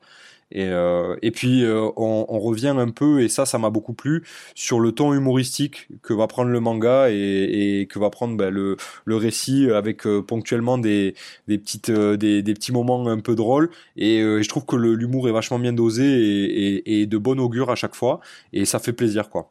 Donc voilà, j'ai vraiment kiffé ce passage-là, malgré mes petites réticences sur le départ. En nuance, en nuance. Vidoc Ouais, moi ça m'a un peu dérangé aussi ce, ce passage euh, avec ce mini kaiju là. Euh, ce qui m'a le plus dérangé, qui m'a dérangé pendant tout le tome 1 et euh, j'avoue sur les, les autres aussi, c'est la vitesse de transformation. C'est-à-dire que je j'arrive pas à comprendre comment un humain peut se transformer en kaiju. Oh là là. bah, il se transforme en fait en kaiju mais visiblement quasiment en instantané. Euh, et, je me pose toujours la question des, euh, vêtements. Parce qu'à un moment donné, il devient tellement énorme que euh, je me dis, bah, il a explosé les vêtements. Et on le voit, on verra à d'autres endroits plus tard dans, dans le tome que il, peut se transformer sans exploser les vêtements. Enfin, les vêtements disparaissent et hop, réapparaissent quand il redevient humain. Voilà, ça, c'est le genre de détail qui, moi, m'a sorti du truc et, et je ah suis encore. et, j'ai beau avoir lu euh, tous les autres tomes aussi qui sont sortis au Japon, bah, euh, je, suis, encore bloqué là-dessus, quoi. Mais euh, après, le, oui, le côté, côté badass, oui, oui, mais en fait, on le voit pas souvent badass. C'est-à-dire que là, rien que déjà dans ce premier chapitre, il est badass sur une, et dès la deuxième, en fait, il, il est en gros plan avec euh, un air ahuri euh, quand il découvre en fait son visage. Et en fait, voilà, le ton est donné, c'est-à-dire que oui, en soi, il sera badass sur certaines, sur certaines vignettes, mais euh, direct, on sait que ça va être ça va être très drôle parce que Kafka a gardé tout, toute sa mentalité et que le contrôle de son corps. Va très certain. Ouais, on va, on va bien rigoler là-dessus parce que ça va créer des, des scènes étranges. Et d'ailleurs, c'est, nous, on s'arrête au, premier chapitre, mais dans le deuxième chapitre, c'est blindé de, situations cocasses. Comme Totalement, ça, il, découvre un peu sa nouvelle situation. Et euh, non, mais c'est bien. Après, euh, euh, moi, de ce que j'avais lu sur l'auteur, justement, il était plutôt spécialisé dans, l'humour. Donc, donc, ça me choque pas qu'il y en ait autant dès ce premier chapitre. Au contraire, il y en a presque trop par rapport à ce que je m'attendais moi du manga. Je m'attendais à un truc plus sérieux. Et, euh, mais finalement, pourquoi pas? Et d'ailleurs, je me rends compte qu'au fur et à mesure ça, que ça avance, c'est même très agréable que Kafka soit finalement euh, dans, parce que forcément il va, il va rentrer dans, enfin, on a vu, il avait le groupe des nettoyeurs, il va, il va rentrer dans des groupes, il y aura plein d'autres personnages qui vont graviter autour, et c'est lui l'élément comique en fait. Alors que d'habitude c'est pas forcément le héros l'élément comique. Ça, c'est il y en a toujours un. Ça ressemble de l'eau à notre moulin. Ça ressemble drôlement, ça ressemble drôlement à, un manga dont on a parlé bizarrement. Vas-y, va, au bout de ton, bah, C'est One, Punch Man, c'est un peu ça aussi. Hein. Ouais, clairement. C'est là-dessus je trouve que c'est. Hmm, on n'est pas forcément trop dans du, shonen. C'est un des éléments qui fait que je trouve que ça casse un peu les codes du shonen. Mais, euh, mais voilà. Moi, je vais juste rapidement pareil. comme ça, on va pouvoir conclure et, avancer sur, euh, sur, le côté, euh, sur le côté description. Moi, je suis pas, pour le coup, je suis complètement bon public, peut-être, je sais pas. Mais moi, je trouve que c'est vraiment le climax du chapitre 1 et c'est un vrai bon climax. Euh, qui, qui, permet de, qui permet vraiment de, de clôturer le, le, truc, le premier chapitre, et de façon hyper badass. Moi, je trouve que le design du, du, du personnage, il est, il est juste ouf. Et moi, ça m'a clairement hypé, en fait, pour lire la suite, quoi. Vraiment, vraiment. Et euh, Alors moi, pas, du tout. Hein. Le vrai climax, c'est la fin du tome 1. Qu'on parle pas. Oui, oui, je, suis d'accord avec toi. Mais, euh, mais si tu veux, voilà, pour faire un petit, un, petit, un petit truc euh, disclaimer, euh, j'ai commencé déjà par lire les scans parce que c'était pas sorti en France et j'ai vu qu'il y avait ce phénomène qui était en train de monter. Et c'est pour ça que d'ailleurs, en off, on s'est un peu, je vous ai un peu hypé pour dire qu'il faut vraiment qu'on parle de Kaiju parce que pour moi, c'est la future méga bombe. Et voilà, on, est, on est tous les trois au même niveau. On a lu les, on a lu les trois premiers tomes, mais après derrière, on va les racheter on va les racheter en, manga papier parce que c'est vraiment une super série et elle mérite de fonctionner. Mais en tout cas, moi j'ai trouvé que c'était euh, une vraie bonne clôture de premier chapitre qui donne vraiment envie de voir la suite. Je rebondis rapidement, je fais un, rapidement un avis général et je vous inviterai à en faire de même. Et après, si vous voulez bien, on passera euh, sur, euh, sur le décryptage. Euh, moi, je trouve que ça reste quand même un premier chapitre assez classique hein, qui pose vraiment les, enjeux, les enjeux du manga. pour rappel, on aime bien le dire, il fait quand même 55 pages. Donc, ça reste, un, ça reste un, premier chapitre qui prend son temps de poser ses personnages de poser une ambiance. Et ça, c'est clair qu'elle y est. Donc, euh, pour, faire court, c'est un premier chapitre très classique, mais je trouve qu'il est d'une efficacité redoutable. On s'ennuie pas et c'est vraiment, euh, vraiment super. À toi, Val. Ouais, ben, euh, totalement pareil. je, te rejoins totalement. Hyper efficace, plaisant. Je pense que quand, on, quand on ressort de ce premier chapitre-là, on a clairement envie de, lire la suite. et de, lire le, premier tome et, et très sincèrement, quand on finit le premier tome, on a envie d'avoir la suite aussi. Donc pour moi, ça va être un, futur, euh, un futur hit, un futur euh, tube euh, de l'industrie, euh, j'espère. En tout cas, il donne tout au niveau de la communication, comme on en a parlé, pour, euh, pour en faire un tube. Et, clairement, on n'est pas déçu. Si on aime l'originalité, si on aime un peu les, touches d'humour, même beaucoup les touches d'humour et tout ça, et, qu'on aime ben, la, baston, les, scènes un peu épiques de grands combats et tout ça, on va être servi, donc c'est top. Euh, moi, je vous rejoins pas sur euh, le côté. Euh, il prend son temps. Je trouve que ça va très très vite. et d'ailleurs, c'est, ça va être une constante. Hein. là, tous les tomes qui sont sortis, même au Japon, on voit, mais ça va à une vitesse. l'auteur s'arrête jamais pour pour raconter grand chose. Enfin, il, lui raconte pendant les combats. Donc, il y a sans arrêt des combats. Il y a tout le temps des combats. Euh, même quand on croit qu'il se pose euh, quelque temps, et eh ben, il y a une attaque surprise. Il se passe toujours quelque chose. Euh, ça carbure. Là, on le voit. Euh, moi, je m'attendais pas à ce qu'il y ait la transformation dès le départ. Je m'attendais plutôt que la transformation arrive en fin de, tome. Et en fait, non, il nous explique tout de suite la situation, les personnages, le métier de Kafka, on le voit en quatre pages, ça y est, on a tout compris. Vraiment, ouais. Alors, par contre, c'était Val qui parlait d'efficacité. Là, ouais, c'est extrêmement efficace ça va très très vite. Euh, alors après, moi, ça me plaît, mais je trouve pas ça original. Je trouve. Alors après, Vidoc, pour, euh, pour préciser le propos, euh, quand je dis que ça prend son temps, c'est, euh, je suis d'accord avec toi que le rythme est haletant, mais quand je dis ça prend son temps, c'est quand même que ça prend son temps de le faire sur une cinquantaine de pages, le premier chapitre. Et euh, si tu veux, on a connu des mangas, euh, on peut en t'en parler tout à l'heure, Val, de One Punch Man. One Punch Man est ultra court au niveau, au niveau du, premier chapitre. De mémoire, je crois qu'il faisait une vingtaine de pages, un truc comme ça, 20, moins de 30 pages. Il me semble, ouais. Et c'est dans, c'est dans ce sens-là que je dis que le manga prend son temps, parce qu'on a quand même, pour un premier chapitre, il y a quand même pas mal de choses à lire. Mais oui, le rythme est haletant, hein. je suis complètement d'accord avec toi. Ouais, il y a ça. Et par contre, je trouve que c'est très typique. Vraiment, le... on a un côté sympa du... du personnage qui a 32 ans et que du coup, c'est un peu ça pour le coup, ça euh, faut avouer que c'est original pour le shonen. Par contre, tout ce qui gravite autour est quand même très classique euh, shonen. On sent qu'il va y avoir, euh, dès qu'il y a sa trans, dès qu'il y a sa transformation, mais même un peu avant, puisque on, on comprend très vite que c'est lui le héros. Euh, on sent qu'il va y avoir une montée en puissance puisque il est, enfin, il y a Mina qui est inaccessible puisqu'elle est commandante des forces anti-kaiju et et lui, il est tout en bas, donc on se doute bien que forcément on est dans un shonen, forcément à un moment donné il va atteindre son niveau, on sait pas quand, mais ça va forcément arriver. Et, ou si ça arrive pas, là ça sera original. Mais euh, voilà, on, a le, le sidekick à côté euh, euh, qui, est là, qui lui rappelle que a il peut encore participer aux examens. Voilà. Pour le moment, c'est du très classique et même sur tout le tome, ça restera dans cette voie-là. Mais efficace. Tu vas garder la main, euh, Vidoc. On va passer, euh, on va rentrer un peu plus dans le détail euh, sur la partie décryptage de l'œuvre. Qu'est-ce que tu peux nous dire, toi, sur, sur, le côté esthétique du manga, le dessin? Est-ce que tu est avais noté des, petites choses en complément de ce qu'on vient de dire?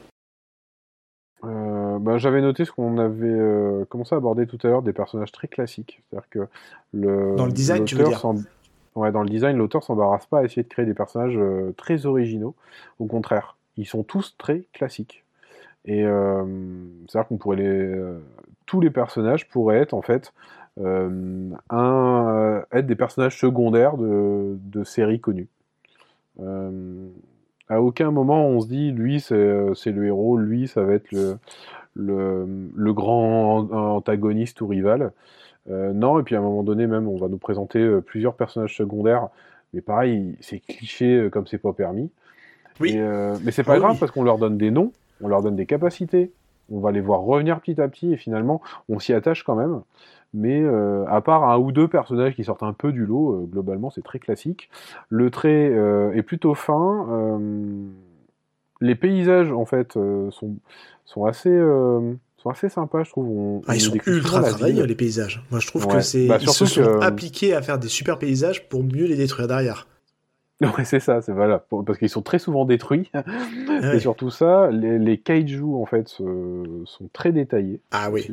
Je trouve que voilà, c'est ça en fait. Il y, a, un pour, pour ça on le verra de plus en plus d'ailleurs. Rapidement sur ce que tu dis, c'est que c'est clairement il y a les personnages sont très banals dans leur design, mais par contre il y a un soin, euh, il y a un soin vachement euh, hyper ouf qui est apporté au design des kaiju, au design du décor. Tu voulais rajouter quelque chose toi Val là-dessus?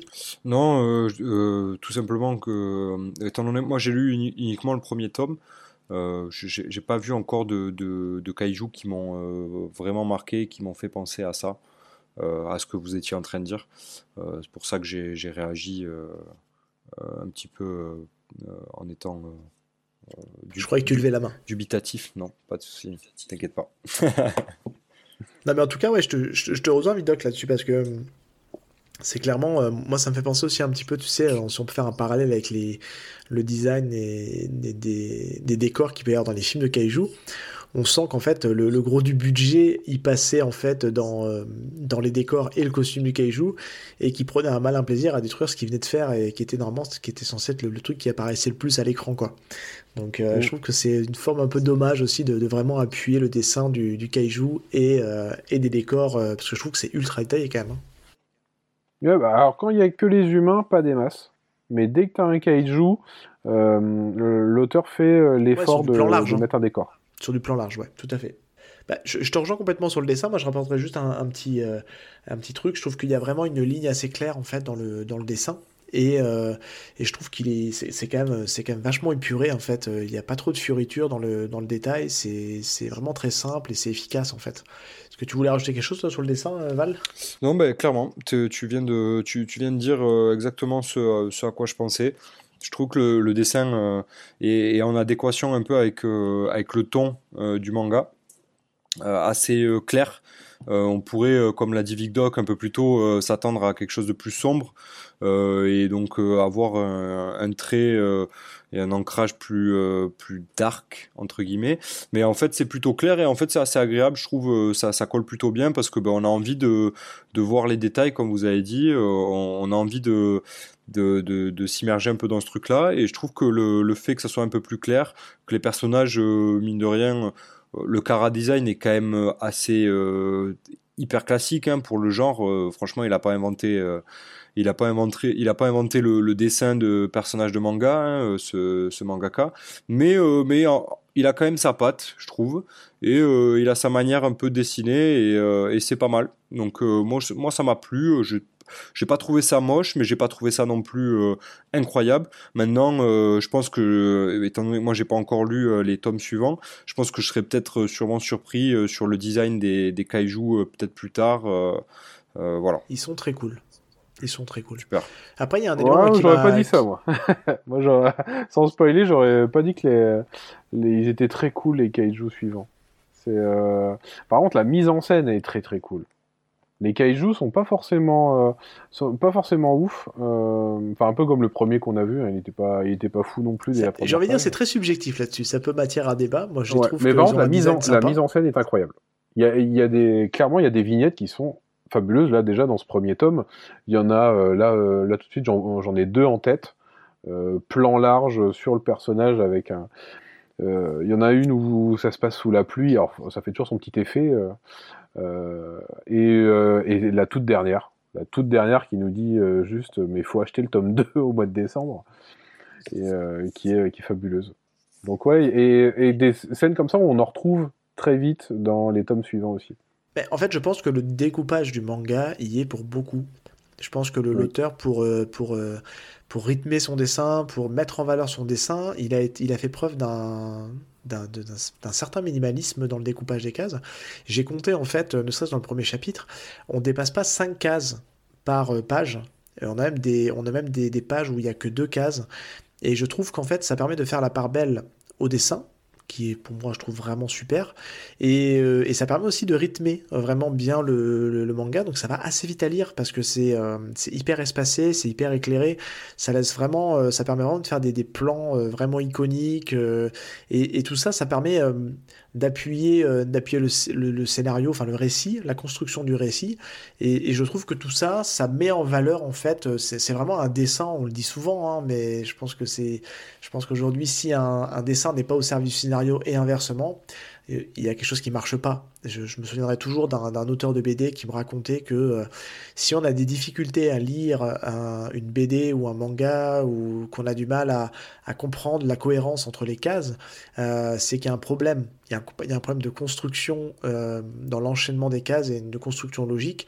Donc ça aujourd'hui je trouve là il n'y a pas ce problème avec Kaiju parce que tout s'enchaîne super bien, tout est clair et, tout est voilà tout est bien goupillé, tout s'enchaîne bien. Et ça je trouve que c'est vraiment une, grosse force du, manga et on le voit assez peu hein, je trouve, euh, d'avoir ce, d'avoir ces grandes cases bien aérées, bien espacées, qui font vraiment la part belle au dessin. Je sais pas ce que vous en pensez, vous, là-dessus, mais moi, je trouve que c'est vraiment une énorme force du, du manga là-dessus. Val, peut-être? Clairement, ouais, Non, c'est, j'ai pas grand-chose à rajouter de plus que ce que tu viens de dire. C'est clairement une force du manga de ce point de vue-là, ouais. On en a régulièrement, ouais, des, euh, des vignettes qui font, euh, qui font la page entière. dans chaque chapitre, on en a au moins une ou deux. Euh, mais mais c'est pas plus mal parce que ça met à chaque fois en avant euh, un personnage, une situation euh, un peu emblématique du manga. Donc, bah, il y, a des moments évidemment que, où, y a, où la frontière entre le kaiju et l'homme va être va être euh, mince euh, et, en fait ça crée de très très belles euh, vignettes. C'est clair, c'est clair et, je trouve que hum, tu le disais tout à l'heure, ils ont l'auteur a tendance des fois à donner l'impression que les que, les, persos sont peut-être un peu secondaires, mais tu l'as dit tout à l'heure et je trouve que hum, on s'y attache en fait rapidement, même si le rythme va vite, même si il passe pas trois heures à nous parler du personnage, de ses origines, il y a quelque chose d'assez d'assez magique je trouve là-dedans qui fait que que ça rend en fait bah, toute cette histoire, euh, moi je la trouve, moi j'ai accroché euh, vraiment à fond dedans et je, trouve que c'est ça reste très classique, hein, on, le dit, hein, on le rappelle, mais il y a quelque chose de, vraiment efficace en fait dans la narration, dans, le, dans la façon d'écrire euh, les personnages, d'assez assez rafraîchissant aussi. Hein. Serais peut-être pas d'accord avec moi, mais je trouve que c'est pas tous les jours qu'on a un héros qui est considéré un peu comme vieux dans l'univers des mangas, parce que on a souvent des plus jeunes. Et je trouve que direct en fait de, faire fonctionner le binôme, parce qu'en fait on va, on va vraiment rester sur ce binôme. Alors peut-être que ça va évoluer après, mais euh, je, trouve qu'ils sont assez indissociables hein, tous les deux en fait, euh, Kafka et et Renault. Je trouve qu'on peut pas les, les séparer parce qu'ils fonctionnent ensemble. Et c'est ça que je trouve qui est qui, fait que je trouve que ça, change un petit peu de ce qu'on peut voir. Et, et puis, c'est pas tous les jours qu'on a un truc sur les kaiju, donc euh, je trouve que c'est très bien euh, dans un manga de, faire la part belle au kaiju, qui est un. qui est, qui est en tout cas un univers que, que j'aime beaucoup, en tout cas. Mais il n'y a, pas que avec Reno, parce qu'en fait. Euh, il va y avoir plusieurs binômes qui vont se créer. Enfin, Kafka va se mettre en binôme avec plein de personnages de manière séquentielle. C'est-à-dire qu'en effet, au début, il est avec Reno. Euh, des événements. Euh, enfin, déjà, il y a un nouveau. Dans le tome 1, il y a un autre personnage qui s'appelle Kikoru qui, euh, qui va être très présent. et dans les tomes suivants, il va, faire, il va y avoir, en tout cas dans la narration, un binôme Kafka avec un autre personnage pendant un bon moment aussi, où ils vont échanger, ils vont échanger énormément dessus. Donc les binômes changent au fur et à mesure, il y a des événements qui vont faire aussi que bah, Kafka va devoir reformer un autre binôme plus tard. Et, euh, parce que tout va très très vite. Il se passe énormément de choses. Enfin, en, 3-4 tomes au Japon, là, c'est assez impressionnant euh, tout ce qui survient. Et euh, on a l'impression que c'est quelque chose que l'auteur met en avant, d'avoir toujours deux personnages au centre d'une intrigue, avec tout un groupe qui gravite autour. Mais c'est pas plus mal, hein, ça, ça ajoute du dynamisme. Et alors, question, euh, petite question comme ça au passage euh, qui me vient. Euh, allez, petit pronostic. On va commencer par toi, Val. tu penses que ça va se conclure Allez, combien de tomes? Parce qu'on est au début, donc on peut s'amuser un peu à demander combien de tomes. Justement, justement j'étais en train de, de, me poser la question là. moi, j'imaginerais que ça se terminerait en, je sais pas, 13 tomes, quelque chose comme ça. Ok. J'aimerais, en fait, j'aimerais que ça se finisse en, voyant que ça, ça, en voyant que ça aille aussi vite. Je me dis que ça va se terminer vite. Et donc, du coup, je les vois bien finir en 13 tomes. Ça peut, euh, moi, je, mets, je mettrais une pièce entre 13 et, euh, et 20, quoi. autour de la vingtaine, peut-être, euh, si ça fonctionne bien, parce que voilà, il y a ça aussi à prendre en compte.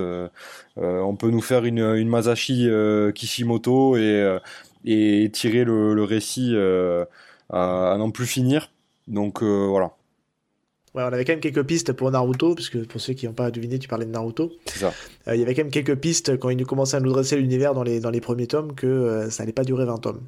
Ah bref, Vidoc, ton point de vue là-dessus? Moi, Je suis totalement d'accord. Je dirais pas plus de 20. Pas plus de 20, et voilà, entre 10, moi je pense entre 10 et 15 si ça va aussi vite. Après, l'univers encore, euh, on voit qu'il en a sous le pied, il y a, beaucoup de choses qu'on ne sait pas. Donc, euh, potentiellement, ouais, moi je dis jusqu'à une vingtaine. Mais il euh, faudrait vraiment qu'il y ait du gros twist pour que, que ça soit une série très longue. Parce que l'auteur va tellement vite que s'il garde ce rythme-là, déjà s'il le baisse, je pense que ça serait peut-être déjà les fans vont moins apprécier. C'est-à-dire que si on a là clairement sur les premiers tomes, on est habitué à ça. Euh, ça ferait bizarre s'il change de rythme. Donc, euh, s'il garde ce rythme avec la narration qu'il a, euh, à part s'il nous crée des univers, un univers gigantesque qu'on ne soupçonne pas, mais voilà. entre, je vois bien une quinzaine de tomes, 20 max, ça serait pas mal. ouais, ça serait bien. et puis faut pas, voilà, faut pas qu'il qui, succombe aux sirènes du marketing à étendre si euh, s'il a écrit euh, ça j'ai rien lu là-dessus mais s'il a écrit son, son scénario faut qu'il faut qu'il s'y tienne. Ça a l'air d'être une tendance assez générale euh, de cette nouvelle vague de mangaka. Je pense que par le passé c'était moins le cas parce qu'il y avait moins de choix, je pense, dans le manga, même pour le Japon. Hein. Euh, là aujourd'hui, euh, il y, a plein d'exemples en fait. Euh, The Promised Neverland, ça se termine en 20 tomes. Demon Slayer, qui est un énorme hit, on a l'impression qu'il y a 50 tomes, mais en fait il n'y en a que 23. L'attaque du titan. L'attaque des titans, c'est très court aussi, c'est 33 tomes. Euh, donc 33 ou 34 34. 34, ouais, pardon. Mais je vous rejoins là-dessus, je pense que Kaiju euh, numéro 8, euh, pour moi, ça fera pas plus de 20 tomes aussi. Je pense que on sera dans les 20 tomes, je pense que ça sera efficace, il n'y aura pas de gras, et c'est un truc qui va s'enfiler et qu'on pourra reprendre plaisir à relire peut-être des années plus tard, parce que ça fera que 20 tomes. Donc je vous rejoins je vous euh, complètement là-dessus. Bon, maintenant, on va faire un petit peu plaisir. Euh, on va parler des, petites références euh, qu'on a pu noter dans, le, dans ce manga. on va pouvoir l'étendre un peu plus. on vous garantit, il n'y aura pas de spoil hein, là-dessus. bon, et la première référence, moi je la note parce que c'est celle qui a illustré la musique en ouverture pour parler du, premier chapitre il y a une grosse vibe Pacific Rim. On est d'accord là-dessus quand même. On sait que l'auteur, il, a lu il a vu Pacific Rim au cinéma. Euh, au travers des nettoyeurs. en tout cas, moi, je connais pas suffisamment le genre du kaiju pour savoir si c'était répandu de mettre autant en avant les nettoyeurs. Mais euh... je pense pas qu'il y avait de nettoyeurs dans les, dans les anciens films. Bah, honnêtement, moi, je m'avance pas là-dessus. Mais par contre, avec, avec Pacific Rim, on a vu ce que c'était que devoir dépecer les, les kaiju qui tombaient. Euh, avec, euh, alors ils montraient aussi du marché noir, etc. Donc c'est sûrement quelque chose qu'on verra aussi, j'imagine, dans, dans le kaiju numéro 8. Mais euh, ouais, moi ça m'a fait penser à ça tout de suite. Le, fait de devoir dépecer le kaiju, euh, Pacific Rim immédiatement. Ben, pas moi. euh, J'avais pas le souvenir qu'il y avait des nettoyeurs. le premier Pacific Rim. Ouais, le, oui, oui, ouais, moi je, je, je, pense au premier aussi. Le, le, le deuxième n'existe pas. Le deuxième n'existe pas, on est d'accord. je ne l'ai pas vu. mais ne le vois pas. Euh, mais j'ai pas osé. Mais le, le premier, ça m'a pas choqué parce que pour moi, euh, c'est plus Pacific Rim qui s'inspire ou qui euh, euh, magnifie un peu le, le genre kaiju. Euh, plutôt que. Del Toro ah un grand fan, justement. Euh, je, je, je, suis pas, je, enfin, ça m'a pas choqué à première, à la première lecture vraiment. Euh. Après, c'est vrai, hein, quand on y repense, ouais, il y, y, a de ça, mais c'est pas ce qui m'a, ce qui m'a le plus choqué perso, voilà. C'était pour attirer votre attention, étant donné que je pense qu'il ne s'est pas inspiré à 100% de, de Pacific Rim. Non, non. Mais, mais, je, crois qu'il l'avait cité quelque part. J'avais lu ça sur le net. L'auteur avait cité Pacific ah, Rim. c'est cool. Ça a tellement été un monument, euh, je pense que ça a cartonné au box-office, euh, je pense que euh, on ne peut pas ne pas l'avoir vu. Je pense qu'il a Del Toro a complètement modernisé le genre kaiju avec Pacific Rim, mais clairement bah, il l'a rendu grand public en fait. Exactement. Matsumoto, Matsumoto, de toute façon, il est, il baigne dans cette culture-là depuis qu'il est, depuis qu'il est enfant. le kaiju, c'est quelque chose d'assez commun, d'assez commun au Japon. Après, je trouve qu'il a, il a réussi à faire un, savant mélange en fait entre, euh, entre du, du Évangélion euh, euh, et, et justement du l'univers kaiju. Alors, on n'a pas les, on n'a pas les gros mechas comme peut y avoir sur Pacific Rim ou Évangélion ou Evangelion. Je sais pas comment il faut le dire. Enfin, mais Evangelion. Evangelion. Et mais en fait, c'est il a trouvé un nouveau un nouveau stratagème pour pour arriver à trouver un moyen de combattre les kaiju. C'est un tout petit spoil, mais vous verrez que l'unité, en fait, ils ont des combinaisons spéciales qui leur permet en fait d'être euh, d'être à la hauteur, euh, d'être au même niveau que les kaiju pour les combattre. Et, euh, et c'est vrai que ça vient remplacer en fait les énormes mechas qui défoncent autant la ville que les kaiju. Et je trouve que c'est assez assez cool en fait d'avoir ce système de combinaison qui vient qui vient les power up et puis les rendre au même niveau que que les kaiju. Ah, mais les références à Evangelion, moi je les voyais pas du tout côté mecha. Moi je les vois plutôt côté kaiju. Puisque euh, Evangelion, c'est quand même euh, des anges qu'on numérote et qui arrivent, euh, qui arrivent sur Terre. Ça, et, et, là, on a le kaiju numéro 8, c'est pas pour rien, c'est parce qu'en fait, les, les, gros kaiju, les kaiju qui présentent des, une très grande force, donc en fait, les forces de, défense détectent, alors ça, ils nous l'ont pas encore expliqué, la force des kaiju, et donc les notes. Et donc les plus forts euh, possèdent une numérotation. Euh, d'où le, fait que euh, bah, notre héros va être le kaiju numéro 8, mais sans, sans, spoil, hein, sans spoil, comme ils sont numérotés, c'est-à-dire qu'avant lui, donc avant le tome 1, il y en a eu 7, donc on va très certainement découvrir via des flashbacks plus tard, et très certainement qu'il va y en avoir d'autres. Il va y avoir un 9, il va y avoir un 10, etc. Suspense. Donc c'est voilà, c'est là où on se dit, enfin moi euh, je vois de l'évangélion, c'est-à-dire que on a euh, comme ça les, les numéros, les, les, gros euh, les gros kaiju qui étaient les anges euh, côté Evangelion, numérotés, qui viennent, et qui, eux, par contre, posent de sacrés problèmes euh, aux humains. C'est un peu l'élite des kaijus, quoi. Ouais, c'est ça, d'ailleurs, ils, ils en parlent à un moment donné. Ils, euh, ils donnent. euh, il y a les kaijus, il y a les méga kaijus. Et, euh, Ah ouais. Voilà, Il y a euh, même certains, sans trop spoiler, qui ont une forme, j'en dirai pas plus, mais qui ont une, qui ont une forme d'intelligence. euh, bah, on le ça- sait en fait dès ce premier Dans le, dans le chapitre. même premier tome, hein, ce- ce- celui qui rentre, bah oui, celui qui rentre Oui. dans la, la bouche en fait de, parle. de Kafka et qui le transforme parle. Ouais. Il Oui. dit le mot trouvé, c'est ça qui est choquant en fait aussi. C'est ça. Pour nous, le kaiju, c'est un gros monstre. Et là, sur, Et cette, euh, sur celle-ci, il, il parle. Le Oui. puissant, euh, bah pareil, on- dès le tome 1, on va voir que ce n'est pas un cas isolé. C'est-à-dire qu'il en existe d'autres.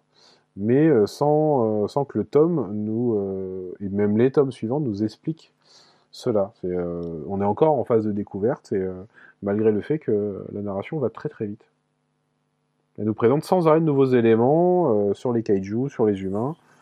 Euh, on apprend petit à petit euh, ce qui s'est passé aussi euh, les 50 dernières années, hein, parce que c'est quelque chose qui, sur lequel on se pose beaucoup de questions euh, dans ce tome 1, c'est qu'est-ce qui s'est passé avant pour que les humains maîtrisent autant Le euh, sujet, ouais. l'anti-kaiju Il y a d'ailleurs un, un sacré background qui fait que euh, ont une telle connaissance, euh, une telle connaissance des, des kaijus.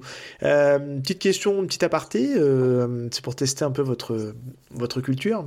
Euh, on a parlé tout à l'heure de, du, proche du néant. de proche du néant, ouais. non, mais simplement, est-ce que, alors, mis à part ceux qu'on a cités tout à l'heure, là, de, donc, euh, c'est Universal qui a, qui a mis en avant le, le Monster euh, Universe, est-ce que vous aviez euh, déjà vu d'autres films de kaiju avant de, de- de lire ce manga-là ou pas du tout? Ah, moi non. Euh, alors après, Même j'ai pas vu le des Godzilla extraits. de Roland Emmerich Si, ouais, quand même. Ah, si, ah, non, mais finalement, Euh, évidemment, avec, Jean euh, Reno. avec le mal de Jean Reno. Jean Reno euh, Ouais. hélicoptère, on s'en souvient tous. C'est ma première euh, rencontre avec les kaijus, je pense, comme beaucoup de monde. Mais à l'époque, Ouais, j'avais bien aimé euh, quand bah, j'étais jeune, mais en le revoyant, c'est irregardable. Oui, j'avais adoré Jeune aussi, mais euh, je l'avais déjà regardé euh, Ça a 5-6 très ans après. Déjà, ouais, le, le coup du chewing-gum, c'est assez horrible. Il n'y a pas que ça. euh, non, il n'y a pas que ça, non.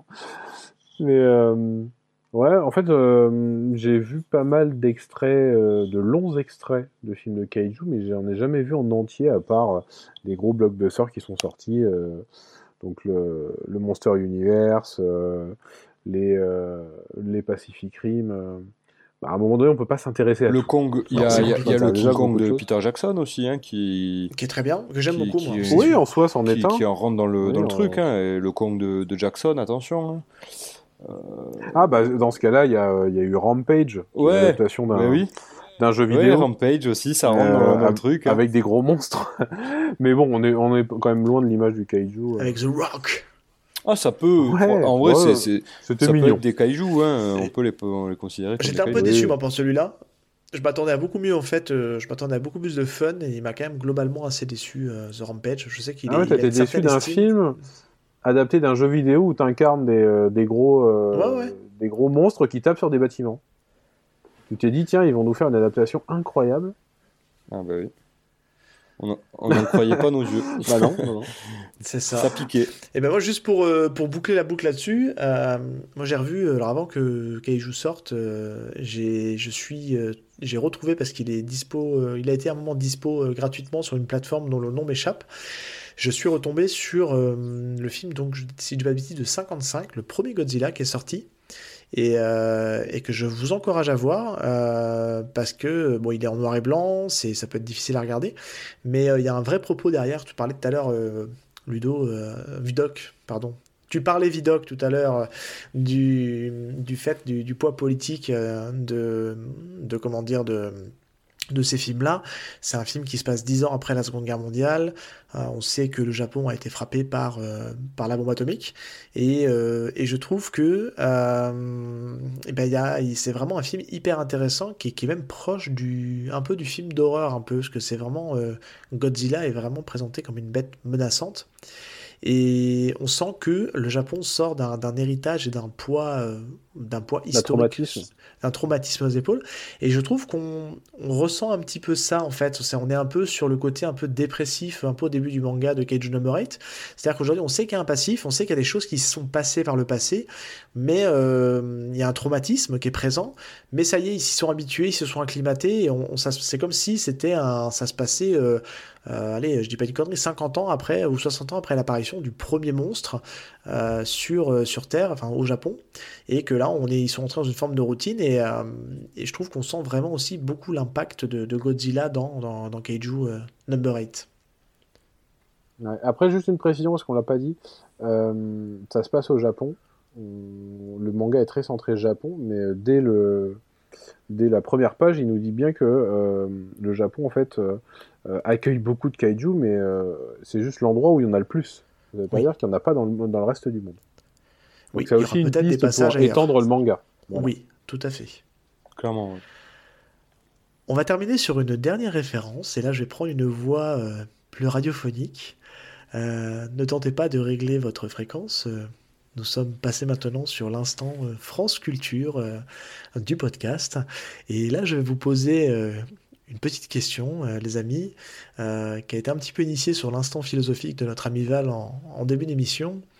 Euh, n'y voyez-vous pas non plus une référence à la métamorphose de Kafka, justement, le, livre qu'on a tous étudié au collège, parce que le personnage s'appelle Kafka et on a la métamorphose.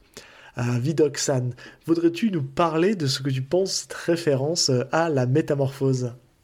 Non, non, le livre, il est loin. Hein, je l'ai pas lu pour l'occasion. Mais euh, non, mais euh, bah oui. Euh, après, je sais pas si ça va décrire toute l'évolution du manga ou pas. après, c'est un clin d'œil sympa pour l'instant. Est-ce que la vie de Kafka et Bino va être d'être rejeté de tout le monde et, est-ce qu'il va connaître la fin le reste la même fin que le personnage. Est-ce qu'il va connaître la, même fin que. Et, et, me dites pas, hein, parce que moi je l'ai pas lu, hein, euh, la, la, métamorphose de, de Kafka. Hein, moi j'y connais rien à ça, j'ai pas étudié à l'école. Tu peux y aller, c'est court. Tu peux, aller le lire, euh, il est assez court. Alors ouais, on l'a lu au collège, donc ça remonte. Euh, il y a maintenant une. Ouais, ça s'étudie plus au collège. Moi déjà ça s'étudiait pas chez moi. Nous, on l'a étudié au collège, et euh, la métamorphose Kafka, c'est donc Kafka, c'est l'auteur, euh, la métamorphose, c'est le titre de son, de son roman, c'est comme disait Vidocq, c'est très court. Ça a aussi la particularité d'être assez chaud à lire, je trouve, pour des collégiens. Moi, j'en garde pas un souvenir très positif de la lecture de ce truc-là. J'y prends beaucoup plus de recul maintenant, puisque c'est quelque chose où on comprend un peu mieux les, ce qu'il peut y avoir comme, euh, comme chose cachée derrière. Mais moi, je vois vraiment le parallèle, en fait, puisque, euh, euh, puisqu'en fait, c'est, donc le, personnage dans le roman, en fait, devient du jour au lendemain un, cafard, hein, je crois, de mémoire, et, et il a tout le poids du monde qui, qui tombe sur ses épaules. Mais c'était déjà à la base un, personnage qui était le personnage dans la métamorphose, hein, le nom m'échappe, mais bref, c'était quelqu'un d'assez dépressif, hein, qui avait des soucis dans son quotidien, et qui a eu cette nouvelle catastrophe qui lui est tombée sur ses épaules. Bon, c'est une métaphore, hein, on l'a tous compris, mais je trouve qu'il y, a quand même un parallèle parce que ça peut être vu comme une malédiction hein, et ça va être à plein de moments perçu comme une malédiction d'être euh, d'être devenu un kaiju en fait. Et je trouve que c'est un, une jolie petite référence de dire euh, voilà il l'appelle Kafka et, et euh, bon bah c'est peut-être un gros clin d'œil un peu forceur, mais je, voilà je trouve que c'est assez rigolo puis ça permet aux plus jeunes de se dire euh, que Kafka, bah, ça vient, euh, c'est le nom d'un auteur euh, qui a écrit La Métamorphose et que bah, faut, je pense, au moins l'avoir lu une fois parce que c'est une œuvre intéressante et complexe. C'est très cool. merci, je ressors de là moins bête parce que je n'étais pas du tout au courant de ça. Donc ça fait plaisir. tu vas filer, tu vas filer le lire dès demain. Oui, bon, peut-être pas. Euh, c'était très intéressant, hein, voilà. Euh, mais peut-être qu'on va s'en arrêter là. Hein, euh, non, mais non, mais en tout cas, je pense que la, la ref est, hyper bonne, ouais. Bien vu, bien vu Seb. Bah, je voulais conclure là-dessus. bon, il y en a. Je pense que c'est quelque chose qui a été, qui a été pas mal, pas mal mis en avant parce que c'est un.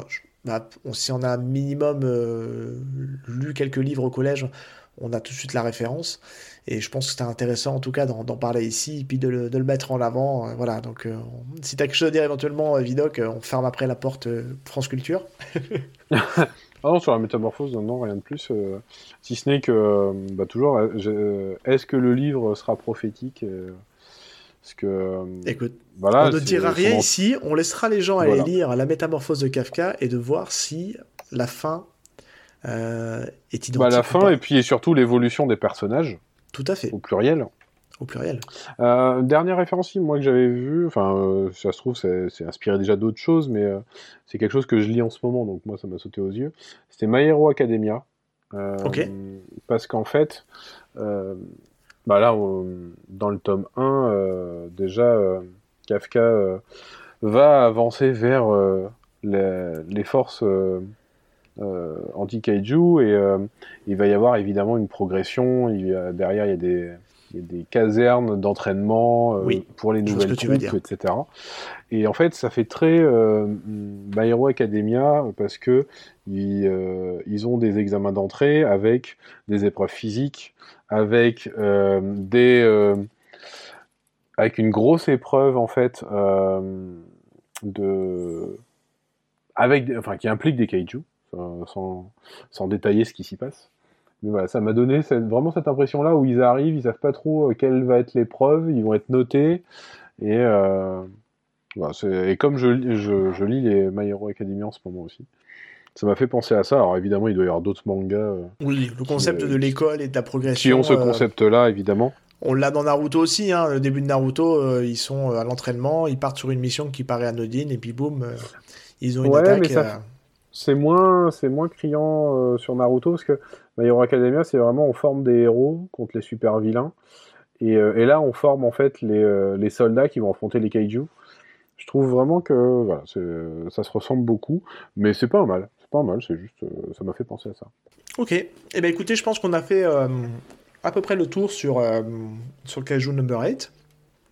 On vous encourage, donc bah, vous l'avez entendu, je pense que on était quand même assez positif sur, euh, sur Kaiju Number 8.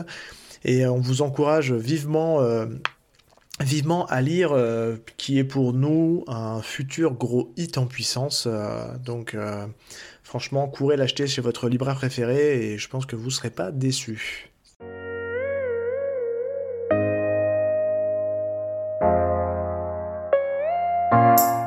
Et voilà, c'est tout pour aujourd'hui. Merci pour ton écoute. Si cet épisode t'a plu, n'hésite pas à nous le faire savoir en mettant un petit commentaire et des étoiles sur ton application de podcast favorite. Et je te dis à la semaine prochaine pour un nouvel épisode de la version estivale de Y a-t-il un pilote dans le manga? Salut